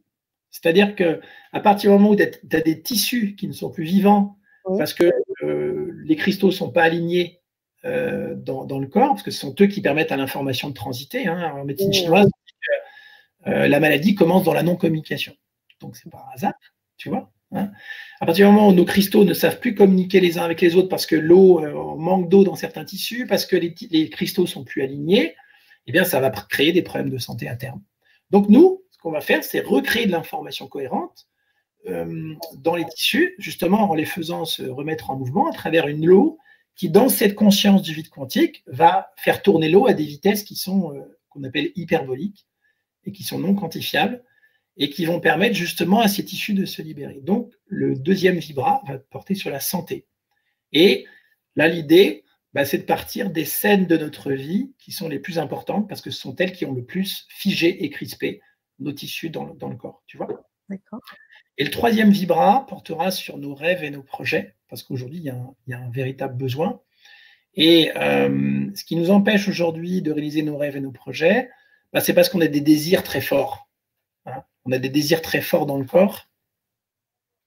Et ces désirs, ils naissent de notre crispation dans le corps. C'est-à-dire que, en fait, tous nos manques et nos frustrations de gamin ont créé des désirs plus tard. Et euh, quand on dit, ah bah oui, euh, ça c'est les désirs de mon âme, euh, quand j'ai tel rêve ou tel projet, bah, en fait, on se rend compte que non. Ce sont des, je dirais, des chemins inconscients pour guérir certaines blessures du passé et guérir des manques et des frustrations quand on était petit. Donc on va voir un petit peu comment on peut faire en sorte que ces rêves et ces projets puissent se réaliser, mais non pas dans le absolument, mais en laissant la vie décider de, a priori, comment ils doivent se réaliser, sous quelle nature, sous quelle forme, dans quel temps, etc. Parce que nous, on a prévu ça pour nous. Oui. Alors, la, la, vie a prévu ça. Tu vois Et en même temps, mes mains, c'est une limitation. Tu vois Ce n'est pas le cas. Donc, on va s'abandonner à la sagesse de la vie à travers ces protocoles parce que euh, moi, je suis plus, plus convaincu, convaincu pardon, qu'il y a une intelligence qui pilote tout ça, mais que nous, avec notre conscience, eh bien, nous sommes à des années-lumière d'imaginer ce qui est bon pour nous. D'ailleurs, on le voit bien parce qu'à chaque fois, souvent, quand on a un instant qui se crée, on se bat contre cet instant au lieu de l'accueillir. Alors, on ne serait pas maître de nos projets? Pas vraiment, non. Non, non pas pour moi. C'est-à-dire que si on se dit ce qu'on a, euh, ce qu'on s'est dit tout à l'heure, l'idée ce serait que euh, la vie, je crée l'instant, et ma façon de regarder l'instant va avoir une influence sur la façon d'avoir la vie de créer l'instant qui suit. C'est toujours l'idée. Tu vois ce que je veux dire? Donc ça veut dire que la vie va choisir comment ces projets vont se réaliser. D'ailleurs, parfois, il y en a qui ne se réalisent pas, tu as remarqué. Hein? C'est vrai. Et notre façon de nous ouvrir à la sagesse de la vie pour ces projets va faire qu'ils vont prendre une forme qui n'est pas forcément celle qu'on a imaginée. Ça oui, je, comprends en fait ce que tu veux dire. Tu vois? Ça veut dire que moi, par exemple, je travaillais beaucoup tous les matins sur la base de la loi d'attraction il y a encore 3-4 euh, ans. Mmh et à un moment, ça ne marchait plus. Alors, je faisais exactement la même chose. Et là, je me disais, c'est bizarre cette histoire quand même. Qu'est-ce qui se passe? Tout simplement parce que ça m'amenait petit à petit à prendre conscience qu'en fait, bah, moi, j'avais une vue étriquée de ces rêves, de ces projets pour moi. Alors qu'en fait, si je m'abandonnais à l'imprévu, l'inattendu euh, euh, pour ces projets, pour moi, la vie allait prévoir des choses que je suis incapable d'imaginer. Aujourd'hui, j'ai une vie qui ressemble, je dirais, pas vraiment à ce que je vivais il y a trois ans. Parce qu'aujourd'hui, les choses me dépassent. Et je dirais tant mieux. Tu vois J'avais pas prévu euh, d'avoir une petite fille cette année, à 50 ans, et je suis un homme très heureux. Hein. et puis l'activité aujourd'hui s'est développée euh, dans l'ensemble des pays francophones. Euh, j'étais bien dans mon activité il y a trois ans, mais aujourd'hui, ça me dépasse. Tu vois Et donc, c'est de dire, mais moi, je ne sais rien. Et je pense que c'est, à mon avis, le principal message que j'ai envie de vous transmettre ce soir et de vous partager. C'est partir du principe que vous ne savez rien. Et vous allez voir qu'en fait, la vie va vous surprendre. Et ça, c'est vraiment un message qui est formidable. C'est-à-dire que dans, on ne sait pas, en fait, ce qui fait cela, et que la meilleure réponse à je ne sais pas ce qui fait cela, c'est de s'abandonner au fait qu'on ne saura jamais et que c'est très bien comme ça. Tu, vois ce que je veux dire hein? Et moi, ça me, ça me nourrit profondément de me dire que je ne sais rien du tout, et c'est là, en fait, que les portes s'ouvrent. Et donc, ces rêves et ces projets, bah, on va les concevoir différemment tu vois, en, étant imprégné de cet esprit. on va voir que ça va passer par le corps et par le vide quantique et cette conscience du vide quantique. Donc ça, ce sera les trois vibrants. Alors, comment on va faire ça? Parce que c'était mon objet de mon On va passer par un état de dissolution d'abord, qui va nous permettre de passer d'un état personnel à un état impersonnel, un espace impersonnel, parce que ce n'est pas un état, c'est un espace plutôt, on va appeler ça comme ça, parce qu'un état, ça change. Alors que là, on va être vraiment dans un espace impersonnel qui va être celui de la conscience du vide quantique. Tu vois? Et là où c'est génial, c'est un moment qui est assez émouvant, je ne te le cache pas, c'est que quand on passe dans cet espace, tout à coup, on est en contact avec cette intelligence. Et nous, on va l'appeler la présence. Hein et quand on est en contact avec cette présence, eh bien, on va pouvoir s'y abandonner. Et tu verras comment on fait ça.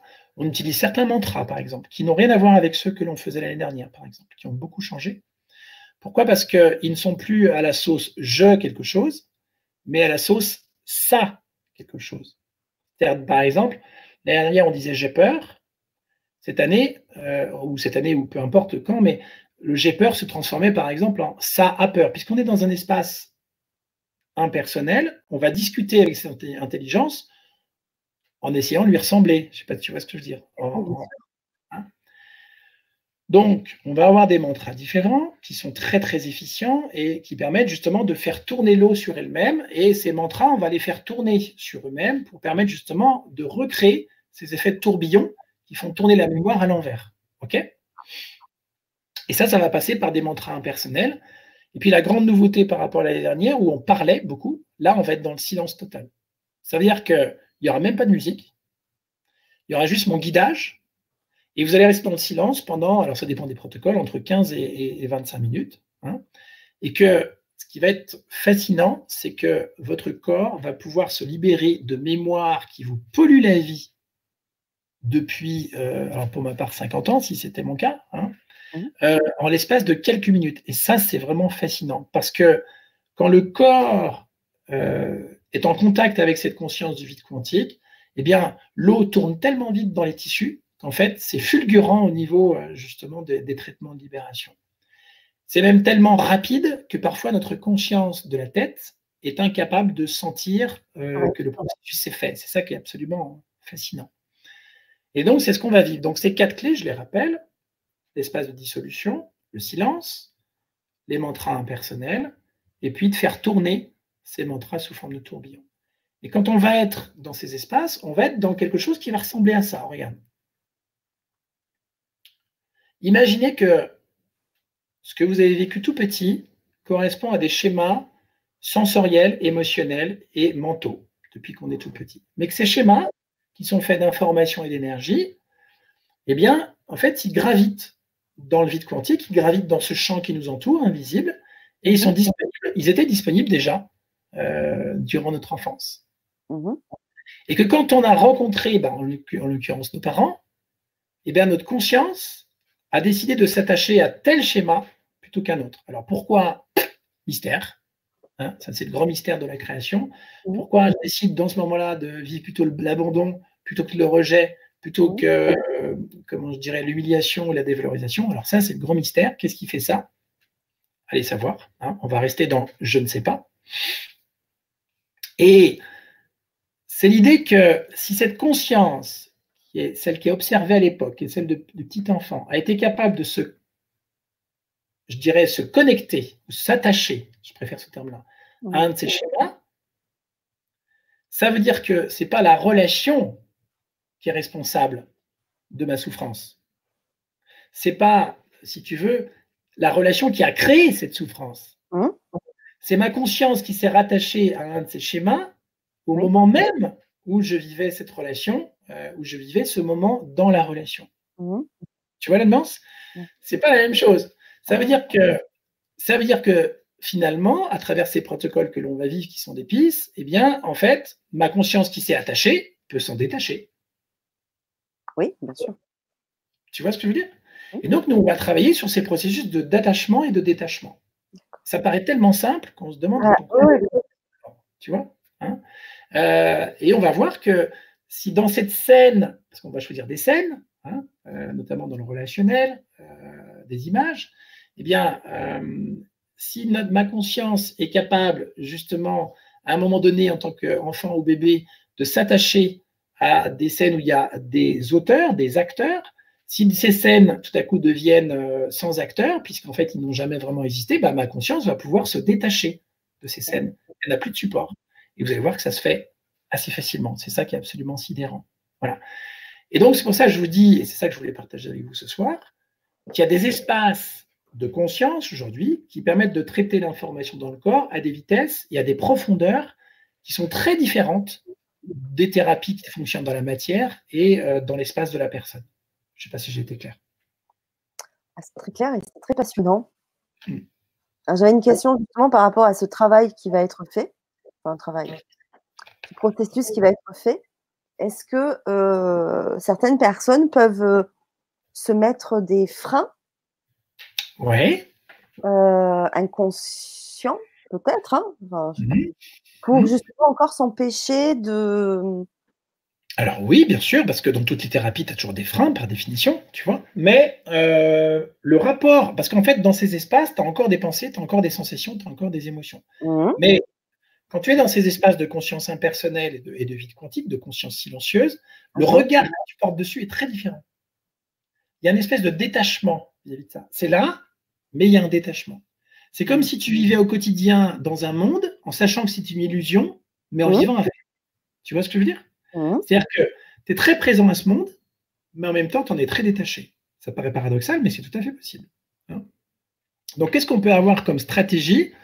Bah, Du style, je vais t'en trouver plusieurs. C'est du style, euh, euh, déjà dans la pratique au quotidien, du style, oh non, ce matin, je suis fatigué. Euh, ah non, non, j'ai une course à faire, euh, je dois aller à la piscine, etc. Je dois m'occuper des enfants. Euh, ou alors je suis malade, parce que ça, ça peut arriver aussi. Hein. Ou alors, une fois qu'on est dans le protocole, ça peut être du style, on voit plusieurs scènes à la fois. Tu vois hein. Alors ça, c'est intéressant parce que souvent, dans ces protocoles, ces protocoles de traitement, on se rend compte qu'on peut partir d'une douleur, par exemple, et sans savoir ce, que, ce à quoi on peut le rattacher, les, scènes qui sont associées peuvent euh, émerger tout à coup. C'est ça qui est absolument fascinant. Hein. Euh, donc ça peut être intéressant de voir plusieurs scènes parfois, mais l'idée c'est de rester dans la même scène jusqu'au bout pour pouvoir la traiter jusqu'au bout, pour pouvoir libérer le corps de ses sensations, des émotions, de la tête, de ses pensées, etc. associées. Et là où c'est intéressant, c'est qu'en quelques minutes, le corps se libère des sensations, libère les émotions, et la tête se libère des pensées d'un seul tenant. Et ça, c'est oh. vraiment fascinant. Et c'est fulgurant. En quelques, en quelques minutes, ça peut se, faire. C'est intéressant parce que ces protocoles-là, en fait, qu'on va faire pendant ces vibrateliers, c'est ça. Des protocoles qu'on va pouvoir utiliser après dans notre quotidien. Exactement. C'est-à-dire que tous les gens qui viennent nous voir, en fait, euh, que ce soit en séminaire ou en formation, hein, ceux qui se forment à la pratique, qui sont praticiens aujourd'hui euh, au Québec, en France, en Suisse, en Belgique, à, la Réunion, bah, en fait, eux, ils pratiquent tous les jours. Leur meilleur outil, c'est eux. Hein, euh, même si les, traitements sont là, mais leur meilleur outil, c'est eux. C'est-à-dire qu'au quotidien, eh bien, euh, ces, protocoles qu'on enregistre, par exemple, après un séminaire ou durant le séminaire, sont disponibles à ceux qui étaient inscrits. Et c'est ce qui leur permet de continuer leur pratique. Pourquoi? Parce que mon message principal auprès des praticiens et des thérapeutes aujourd'hui, c'est arrêtons de nous cacher derrière des outils et des techniques. Hein? Notre principal outil, c'est nous. Ah oui. C'est quand on reçoit quelqu'un, ce que l'on propose à l'autre, on peut se cacher derrière notre hypnose, notre MDR, notre EFT, etc. Mais notre premier euh, outil, c'est nous. Pourquoi? Parce que quand on reçoit quelqu'un, la personne qui est face à nous, elle nous parle de nous. Mmh. C'est notre miroir. Alors, on, en rit de plus en plus, hein, évidemment, parce qu'au bout d'un temps, on peut en rire. Hein. Et si on a pris un petit peu d'avance sur la personne qui vient nous voir pour pouvoir l'aider, bah, on va lui proposer des solutions.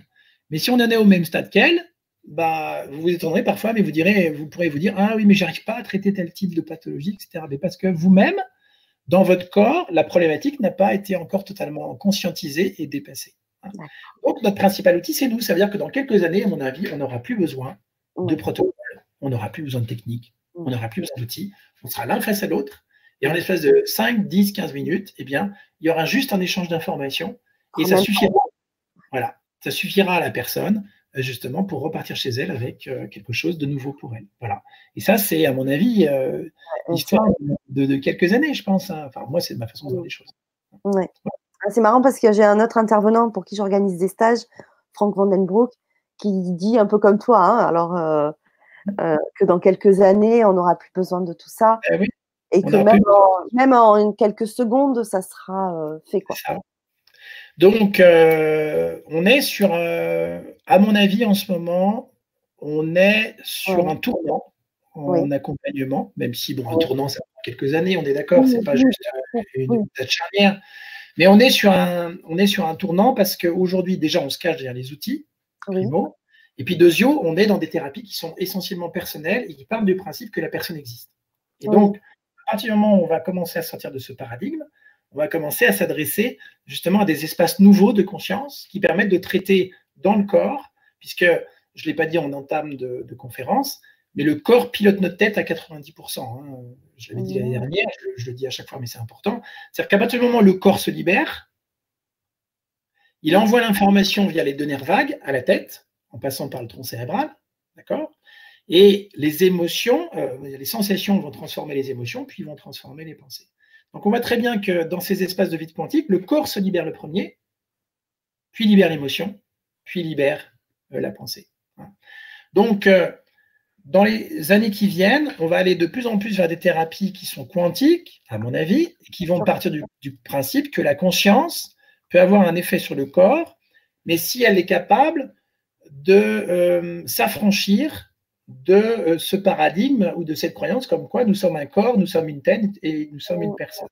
Et à partir du moment où on s'affranchira de tout ça, bah, on va commencer à passer à autre chose. C'est-à-dire que là, depuis des années, on dit, bah oui, euh, on vit dans le vide quantique, mais on n'en tient pas vraiment compte dans les approches thérapeutiques aujourd'hui.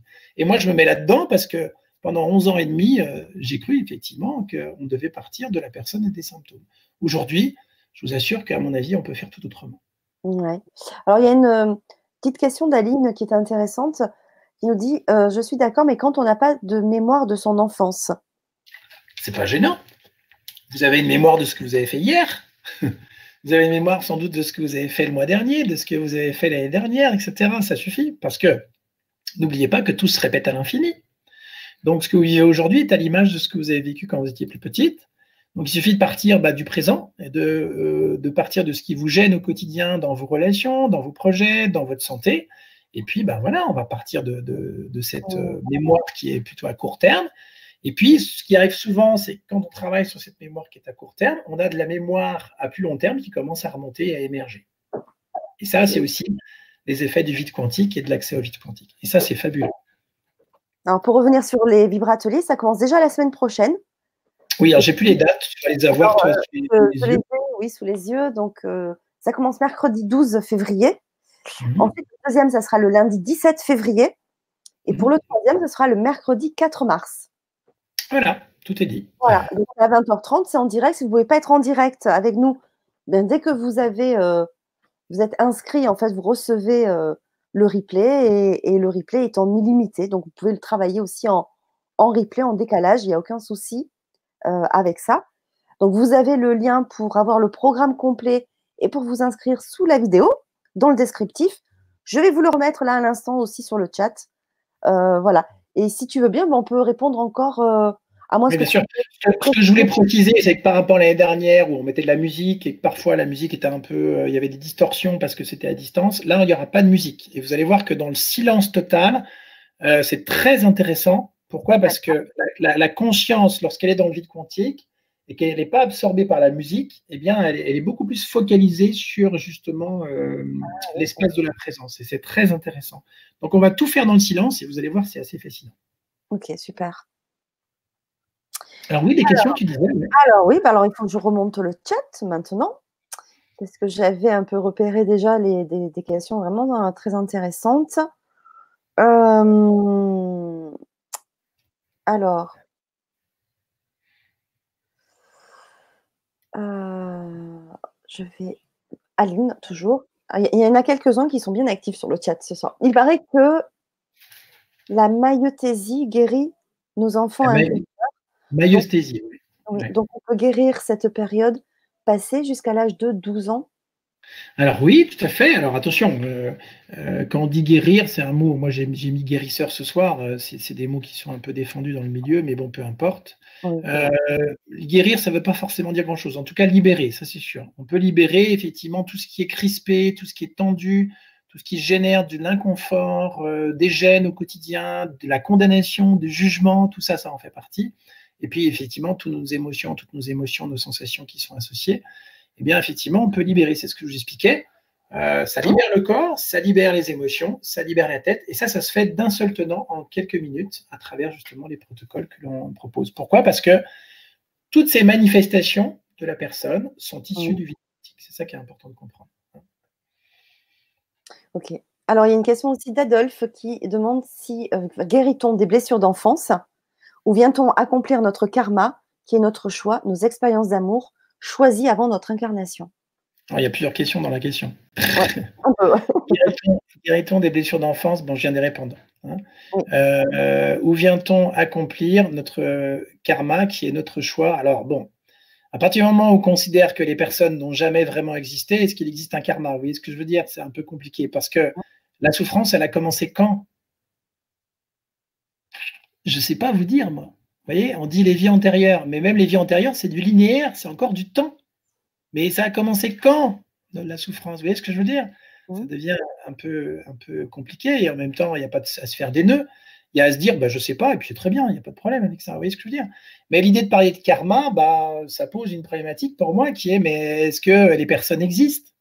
Et vous avez compris que ce qui existe ou ce qui est, on va dire réellement, c'est ce qui est permanent. Or, les personnes ne sont pas permanentes, par définition. Hein. Mm. Donc le karma, bah, euh, il y a un peu ces idées aussi de euh, un peu judéo-chrétienne, comme quoi on mérite des choses, euh, etc. Moi, je, ça ne parle pas du tout, ça. Hein.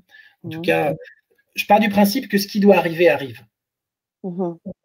La vie est capable de se concentrer sur justement ces espaces de bruit en nous et de nous les resservir pour les dépasser, pour revenir au silence qui est un silence amoureux pour moi. Hein. Donc le karma, pour moi, ça n'a pas trop de, comment je dirais, de sens. Euh, le karma, euh, pourquoi pas, euh, mais c'est associé pour moi à des personnes, et si les personnes n'ont jamais vraiment existé, bah, on pourrait dire que c'est juste la conscience qui est permanente et qui vit des expériences. mais quand est-ce que ça a commencé? Je ne sais pas vous dire, parce que on ne vit pas dans un temps. Quand vous commencez à vivre dans l'espace du vide quantique au quotidien, c'est-à-dire que le silence prend plus de place dans votre quotidien, la paix, la sérénité, ces espaces, on les élargit, on les fait s'élargir finalement, le bruit euh, prend moins de place, bah, on se rend compte que finalement, euh, euh, on est bien dans cet espace déjà. Hein. et puis, on n'a plus besoin peut-être d'autre chose que ces, que, ces, que ces moments de silence. Et moi, je pense que de, plus en plus, ça nous amène à nous poser la question de est-ce que le temps est vraiment linéaire? Parce que à partir du moment où quelque part tu commences à vivre dans un état de silence du corps, bah, on voit bien que ce qui nous ramène à un temps linéaire, ce sont des sensations. Une sensation commence, puis elle s'arrête. Mmh. Quand tu es dans une expérience, tu es associé à l'expérience parce que ta sensation commence, puis elle s'arrête. Mais imagine que tu vis dans un instant de silence. Le silence, c'est un grand écoulement. Et là, tout à coup, bah, tu vois que l'espace, il est courbe. Hein. c'est un grand écoulement qui se courbe, qui revient sur lui-même. La, vie revient sur elle-même, le, silence revient à son origine en permanence. Uh-huh. Donc on vit plus dans un temps qui est circulaire que linéaire. Et si on vit dans un temps qui est circulaire, bah, ça a commencé quand, messieurs, dames? Je ne sais pas, moi. Il n'y a pas vraiment de début et de pas il n'y a, pas de fin dans un temps circulaire. Vous voyez ce que je veux dire? Donc euh, voilà, c'est un temps qui est quantique, en fait, quelque part. Et quand on vit dans cet espace où le silence prend de plus en plus de place, le corps est de moins en moins présent dans son inconfort, et le cœur reprend toute sa place. Et l'amour devient son propre but. C'est-à-dire que l'amour qui était conditionné à certains désirs, si votre corps se libère de ces sensations crispantes, on va dire, de ces tensions, bah, vous allez voir qu'en fait, petit à petit, le corps va exprimer de moins en moins de désirs. Je ne parle pas de la sexualité, je parle des désirs en général, des rêves, des mmh. projets. Mmh. Et qu'on va s'abandonner beaucoup plus aux désirs, aux rêves et aux projets de la vie pour nous qui sont comme ça, qu'on n'imagine même pas pour nous, hein, le dessin qu'elle a prévu. Et que petit à petit, bah, finalement, euh, on n'a plus besoin d'attendre quelque chose de précis. On n'est plus dans quelque chose qui émet et qui veut réaliser quelque chose, on est dans quelque chose qui tourne sur lui-même, puisqu'il ne peut pas se rattacher à quelque chose. Vous voyez ce que je veux dire? Et là, vous allez voir que l'amour est son propre but. En fait, l'amour tourne sur lui-même. C'est comme si tu disais, au lieu de dire je respire, tu disais je suis respiré. Et dans je suis respiré, tu vas voir que tu ne sais pas qui respire, et tu ne sais pas quand ça commence, et tu ne sais pas quand ça se termine. Ce sera le début de nos protocoles, pour chanter un peu la tête. Voilà. Et donc, euh, bah, quand on commence à vivre dans un espace qui est circulaire, bah, finalement, euh, on voit que l'amour est son propre but, que l'amour peut se suffire à lui-même et qu'on n'a plus besoin de ce monde pour être heureux, mais par contre, on sait vivre avec. Voilà. il y a une question également euh, de Jam. Jam Al. Comment travailler avec les personnes à partir du vide quantique? C'est ce qu'on va faire en atelier. Euh, donc voilà, je te, fais une réponse toute bête. Euh, on va partir de scènes relationnelles qui sont difficiles. Et puis, on va euh, partir des quatre clés que je vous ai évoquées tout à l'heure pour accéder à cette intelligence. Vous imaginez ce qu'on va faire quand même. Je ne sais pas si vous êtes en train de vous prendre conscience. On va discuter, on va dialoguer en direct, j'ai bien dit en direct, hein? Sans passer par des voix en direct. Hein on va, on va discuter et dialoguer en direct avec l'intelligence qui nous a créés. Je ne sais pas si vous imaginez ce qu'on va faire quand même. Vous imaginez l'émotion qu'on peut revivre, à quel point on peut, ça peut être émouvant. Je pense à une praticienne qui regarde peut-être euh, l'émission ce soir, qui est euh, Claudine, et qui, est quelqu'un qui m'est cher, qui dit, mais en fait, Stéphane, maintenant, tu nous proposes de revenir à la maison tous les matins. Mais elle me dit, mais moi, j'ai envie de le refaire 50 fois par jour. Tu vois? Donc, euh, ce n'est pas juste un acte thérapeutique. Vous allez voir qu'on va être dans quelque chose qui est hautement spirituel parce qu'on va revenir à nos origines. C'est ça qui est extraordinaire. En même temps, c'est la cerise sur le gâteau. Hein. Et c'est pour ça que l'amour peut reprendre sa place. Parce que ah tout ce qui nous a créé, ce n'est que de l'amour. Hein. Eh Quand on dit, euh, bah oui, la peur, la frustration, l'impuissance, c'est du non-amour. Mais non, c'est de l'amour, messieurs, dames. C'est de l'amour qui s'est arrêté à un certain degré dans le corps, mais ça ne reste que, ce n'est que de l'amour. Nous, on va le reprendre là où il s'est arrêté. Donc, dans les relations, on va prendre l'amour où il s'est arrêté, puis on va essayer de le faire s'écouler dans le silence jusqu'au bout. Hein. La peur, c'est le premier degré de l'amour en fréquence, on va dire. L'amour s'est arrêté très tôt dans nos tissus. Hein. On n'a pas su aimer des situations qu'on a vécues quand on était petit. L'impuissance, c'est encore une autre fréquence de l'amour. La frustration, encore une autre fréquence, etc. Et on peut dire que suivant le degré de rotation de l'eau dans notre corps, bah, on ressent plus ou moins l'amour pour la vie. Voilà, on peut le dire comme ça. Donc, euh, bah, Jamal, si tu veux en savoir plus, tu assistes euh, à l'atelier euh, sur les relations, on va prendre des scènes et puis on va les laisser se libérer. C'est-à-dire ce qui nous gêne dans la relation, ce qu'on condamne, ce qu'on n'aime pas, bah, tout à coup, tu vas être capable de l'aimer. Ça vaut le coup quand même de vivre l'expérience. Voilà. C'est clair. Hmm. c'est fascinant. Pour de bon, il y a le mot fascinant dans le titre, mais c'est même plus que fascinant. Eh oui. Il y a une question. Euh, c'est pas compliqué, c'est ça le pire dans l'histoire. c'est pas compliqué. Hein. C'est génial. Quelle différence, alors une question de interpluricran, quelle différence entre les ateliers et les formations? Alors oui, très bonne question. Alors les ateliers, euh, les ateliers, ce sont des séminaires qui sont expérientiels, c'est-à-dire qu'on travaille sur soi et puis on passe d'exercice en exercice pour travailler. C'est comme des consultations qui se répètent, mais en groupe, si vous voulez. Et euh, on va monter en puissance au fil des deux jours. parfois, c'est trois jours. D'accord hein? Et donc, c'est un travail qu'on fait sur soi. Mais on n'est pas praticien. On va apprendre à pratiquer en tant qu'être humain chaque jour, mais on ne va pas apprendre à accompagner. C'est dans mmh. les formations qu'on apprend à accompagner en binôme, par exemple, sur des sujets qui sont euh, les relations, qui sont euh, les addictions, de tout type d'ailleurs, les attachements aussi affectifs, et puis les, les, peurs et les phobies, parce que ce sont les sujets qui reviennent le plus souvent. Donc les formations, on apprend à accompagner et on est certifié praticien euh, au titre de ces formations. Dans les ateliers et les séminaires, on apprend à travailler sur soi et à pratiquer au quotidien. Voilà. Ça, va être, le cas des vibra-ateliers d'ailleurs aussi. absolument. D'ailleurs, je suis en train de mettre le lien des ateliers sur euh, le chat. Mais comme je le rappelle, vous avez toutes les informations vraiment sous la vidéo. En plus, euh, pour le lien des ateliers, c'est vraiment au tout début du texte. Voilà. Euh, il y a Lydia qui nous dit Rien ne semble plus proche de cet état de vide quantique que les pratiques subaquatiques en eau chaude. Sous l'eau, tout est silence. La pensée est totalement eh ben, court-circuitée. Exactement. Et Lydia est bien passée pour le savoir parce que c'est une praticienne. Donc, euh, donc elle peut en parler parce qu'elle a, elle a déjà expérimenté de manière fascinante d'ailleurs. Donc oui, oui, c'est ça, tout à fait, parce que en fait, dans des états, euh, notamment, on utilise des. Alors là, on le fera pas en vibratelier parce que bon, euh, pour rester dans ce silence, mais on peut utiliser des bruits blancs, par exemple. C'est quoi le bruit blanc? Ben, le bruit blanc, c'est un bruit qui est un peu saturé, c'est-à-dire que c'est un son qui ressemble un petit peu au bruit de l'avion. Tu sais, quand tu es dans l'habitacle dans, de l'avion? Alors, je dis souvent, c'est le bruit des navettes spatiales, mais comme on est peu à y être allé, bah, ouais. Euh, hein, tu vois, c'est le bruit de l'espace, en fait. Tu vois? Alors, certains diraient oui, mais il n'y a pas de son dans l'espace. Mais il y a quand même quelque chose. Il y a quand même quelque chose qui reste. On voit ça euh, dans les bruits de la NASA, hein, quand ils, nous font, euh, comment ils extraient justement ces sons de l'espace. On voit que ça forme quelque chose qui est, qui est assez imperceptible, mais qui est quand même présent et qu'on appelle un bruit blanc. Mmh, voilà. C'est un peu comme le bruit de l'avion. Voilà. Mmh. Voilà, mesdames, messieurs, dames, je vous ai dit l'essentiel ce soir. Ben ouais, bah, pas mal de choses quand même. Donc maintenant, la suite, pour aller plus loin, euh, la suite bah, pour les ateliers. Donc, je rappelle, ça commence la semaine prochaine, mercredi 12 février. Euh, voilà, donc euh, c'est sur inscription, évidemment. Et vous pouvez le faire en replay si vous ne pouvez pas être présent au direct. C'est ça. Et donc, c'est un protocole qu'on va pouvoir utiliser, bah, le faire même pour nous, donc tous les jours. Voilà, c'est ça, c'est ça qui est intéressant. Moi, quand je reçois des gens en consultation, ils viennent me voir qu'une fois. Hein. Euh, ils repartent avec le protocole enregistré et puis après, ils sont chez eux. Il y a, pas, vous voyez ce que je veux dire C'est pas compliqué. Hein. On n'est pas sur euh, une dépendance à son thérapeute. Vous voyez ce que je veux dire Alors après, je peux les recevoir quelques mois après, s'ils ont un sujet où ils bloquent un peu, etc. Ça peut être intéressant de voir un peu, euh, d'avoir un avis extérieur. Mais le but, c'est qu'on soit, on soit autonome au quotidien. Et ça, ça va très bien.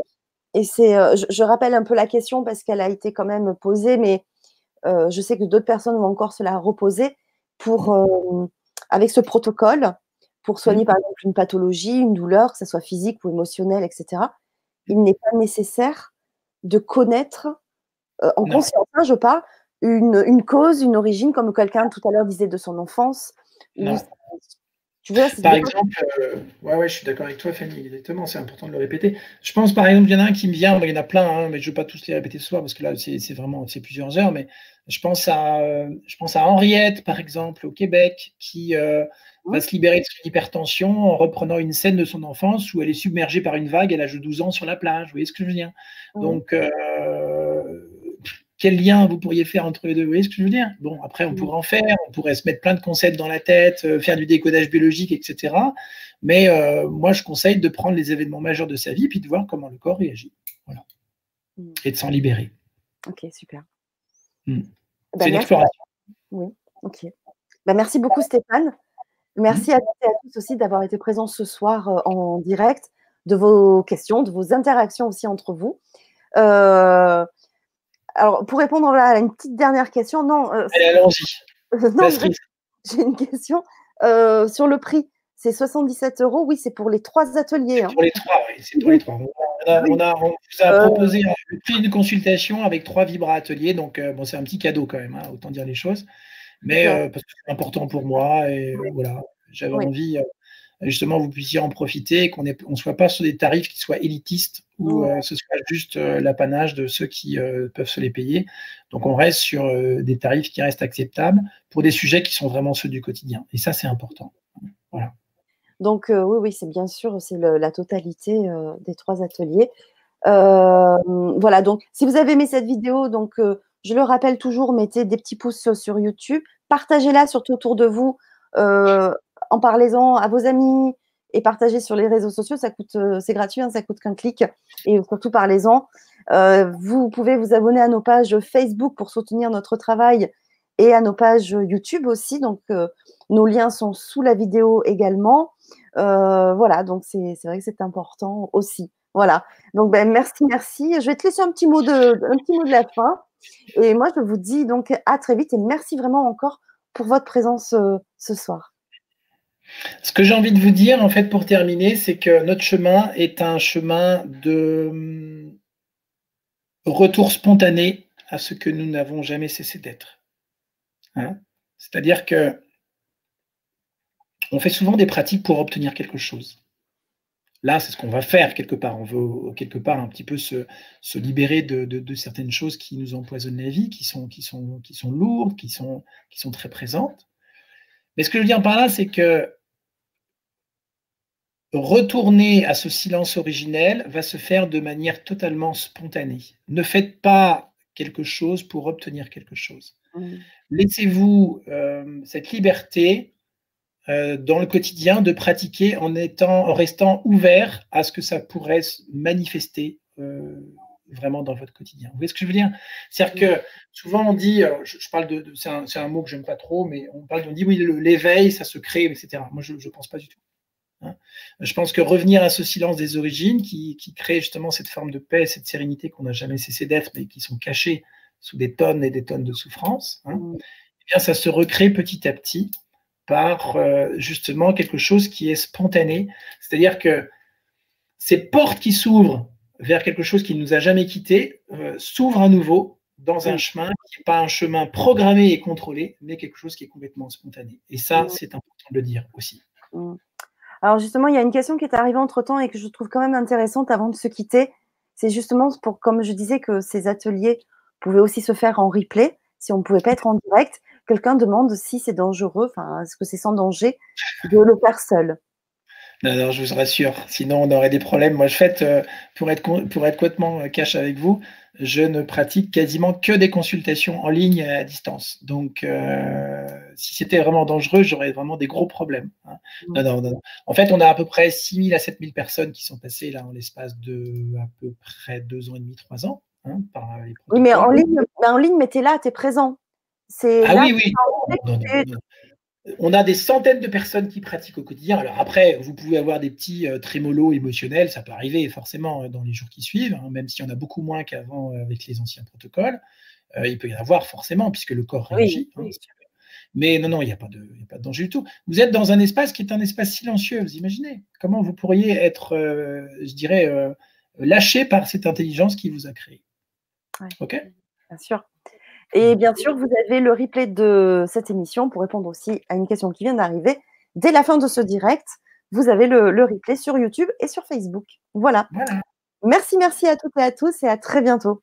Merci Stéphane. Je vous embrasse. Je suis content de partager ça avec vous et avec toi Fanny aussi. Donc, euh, merci. Passionnant. Merci À très vite.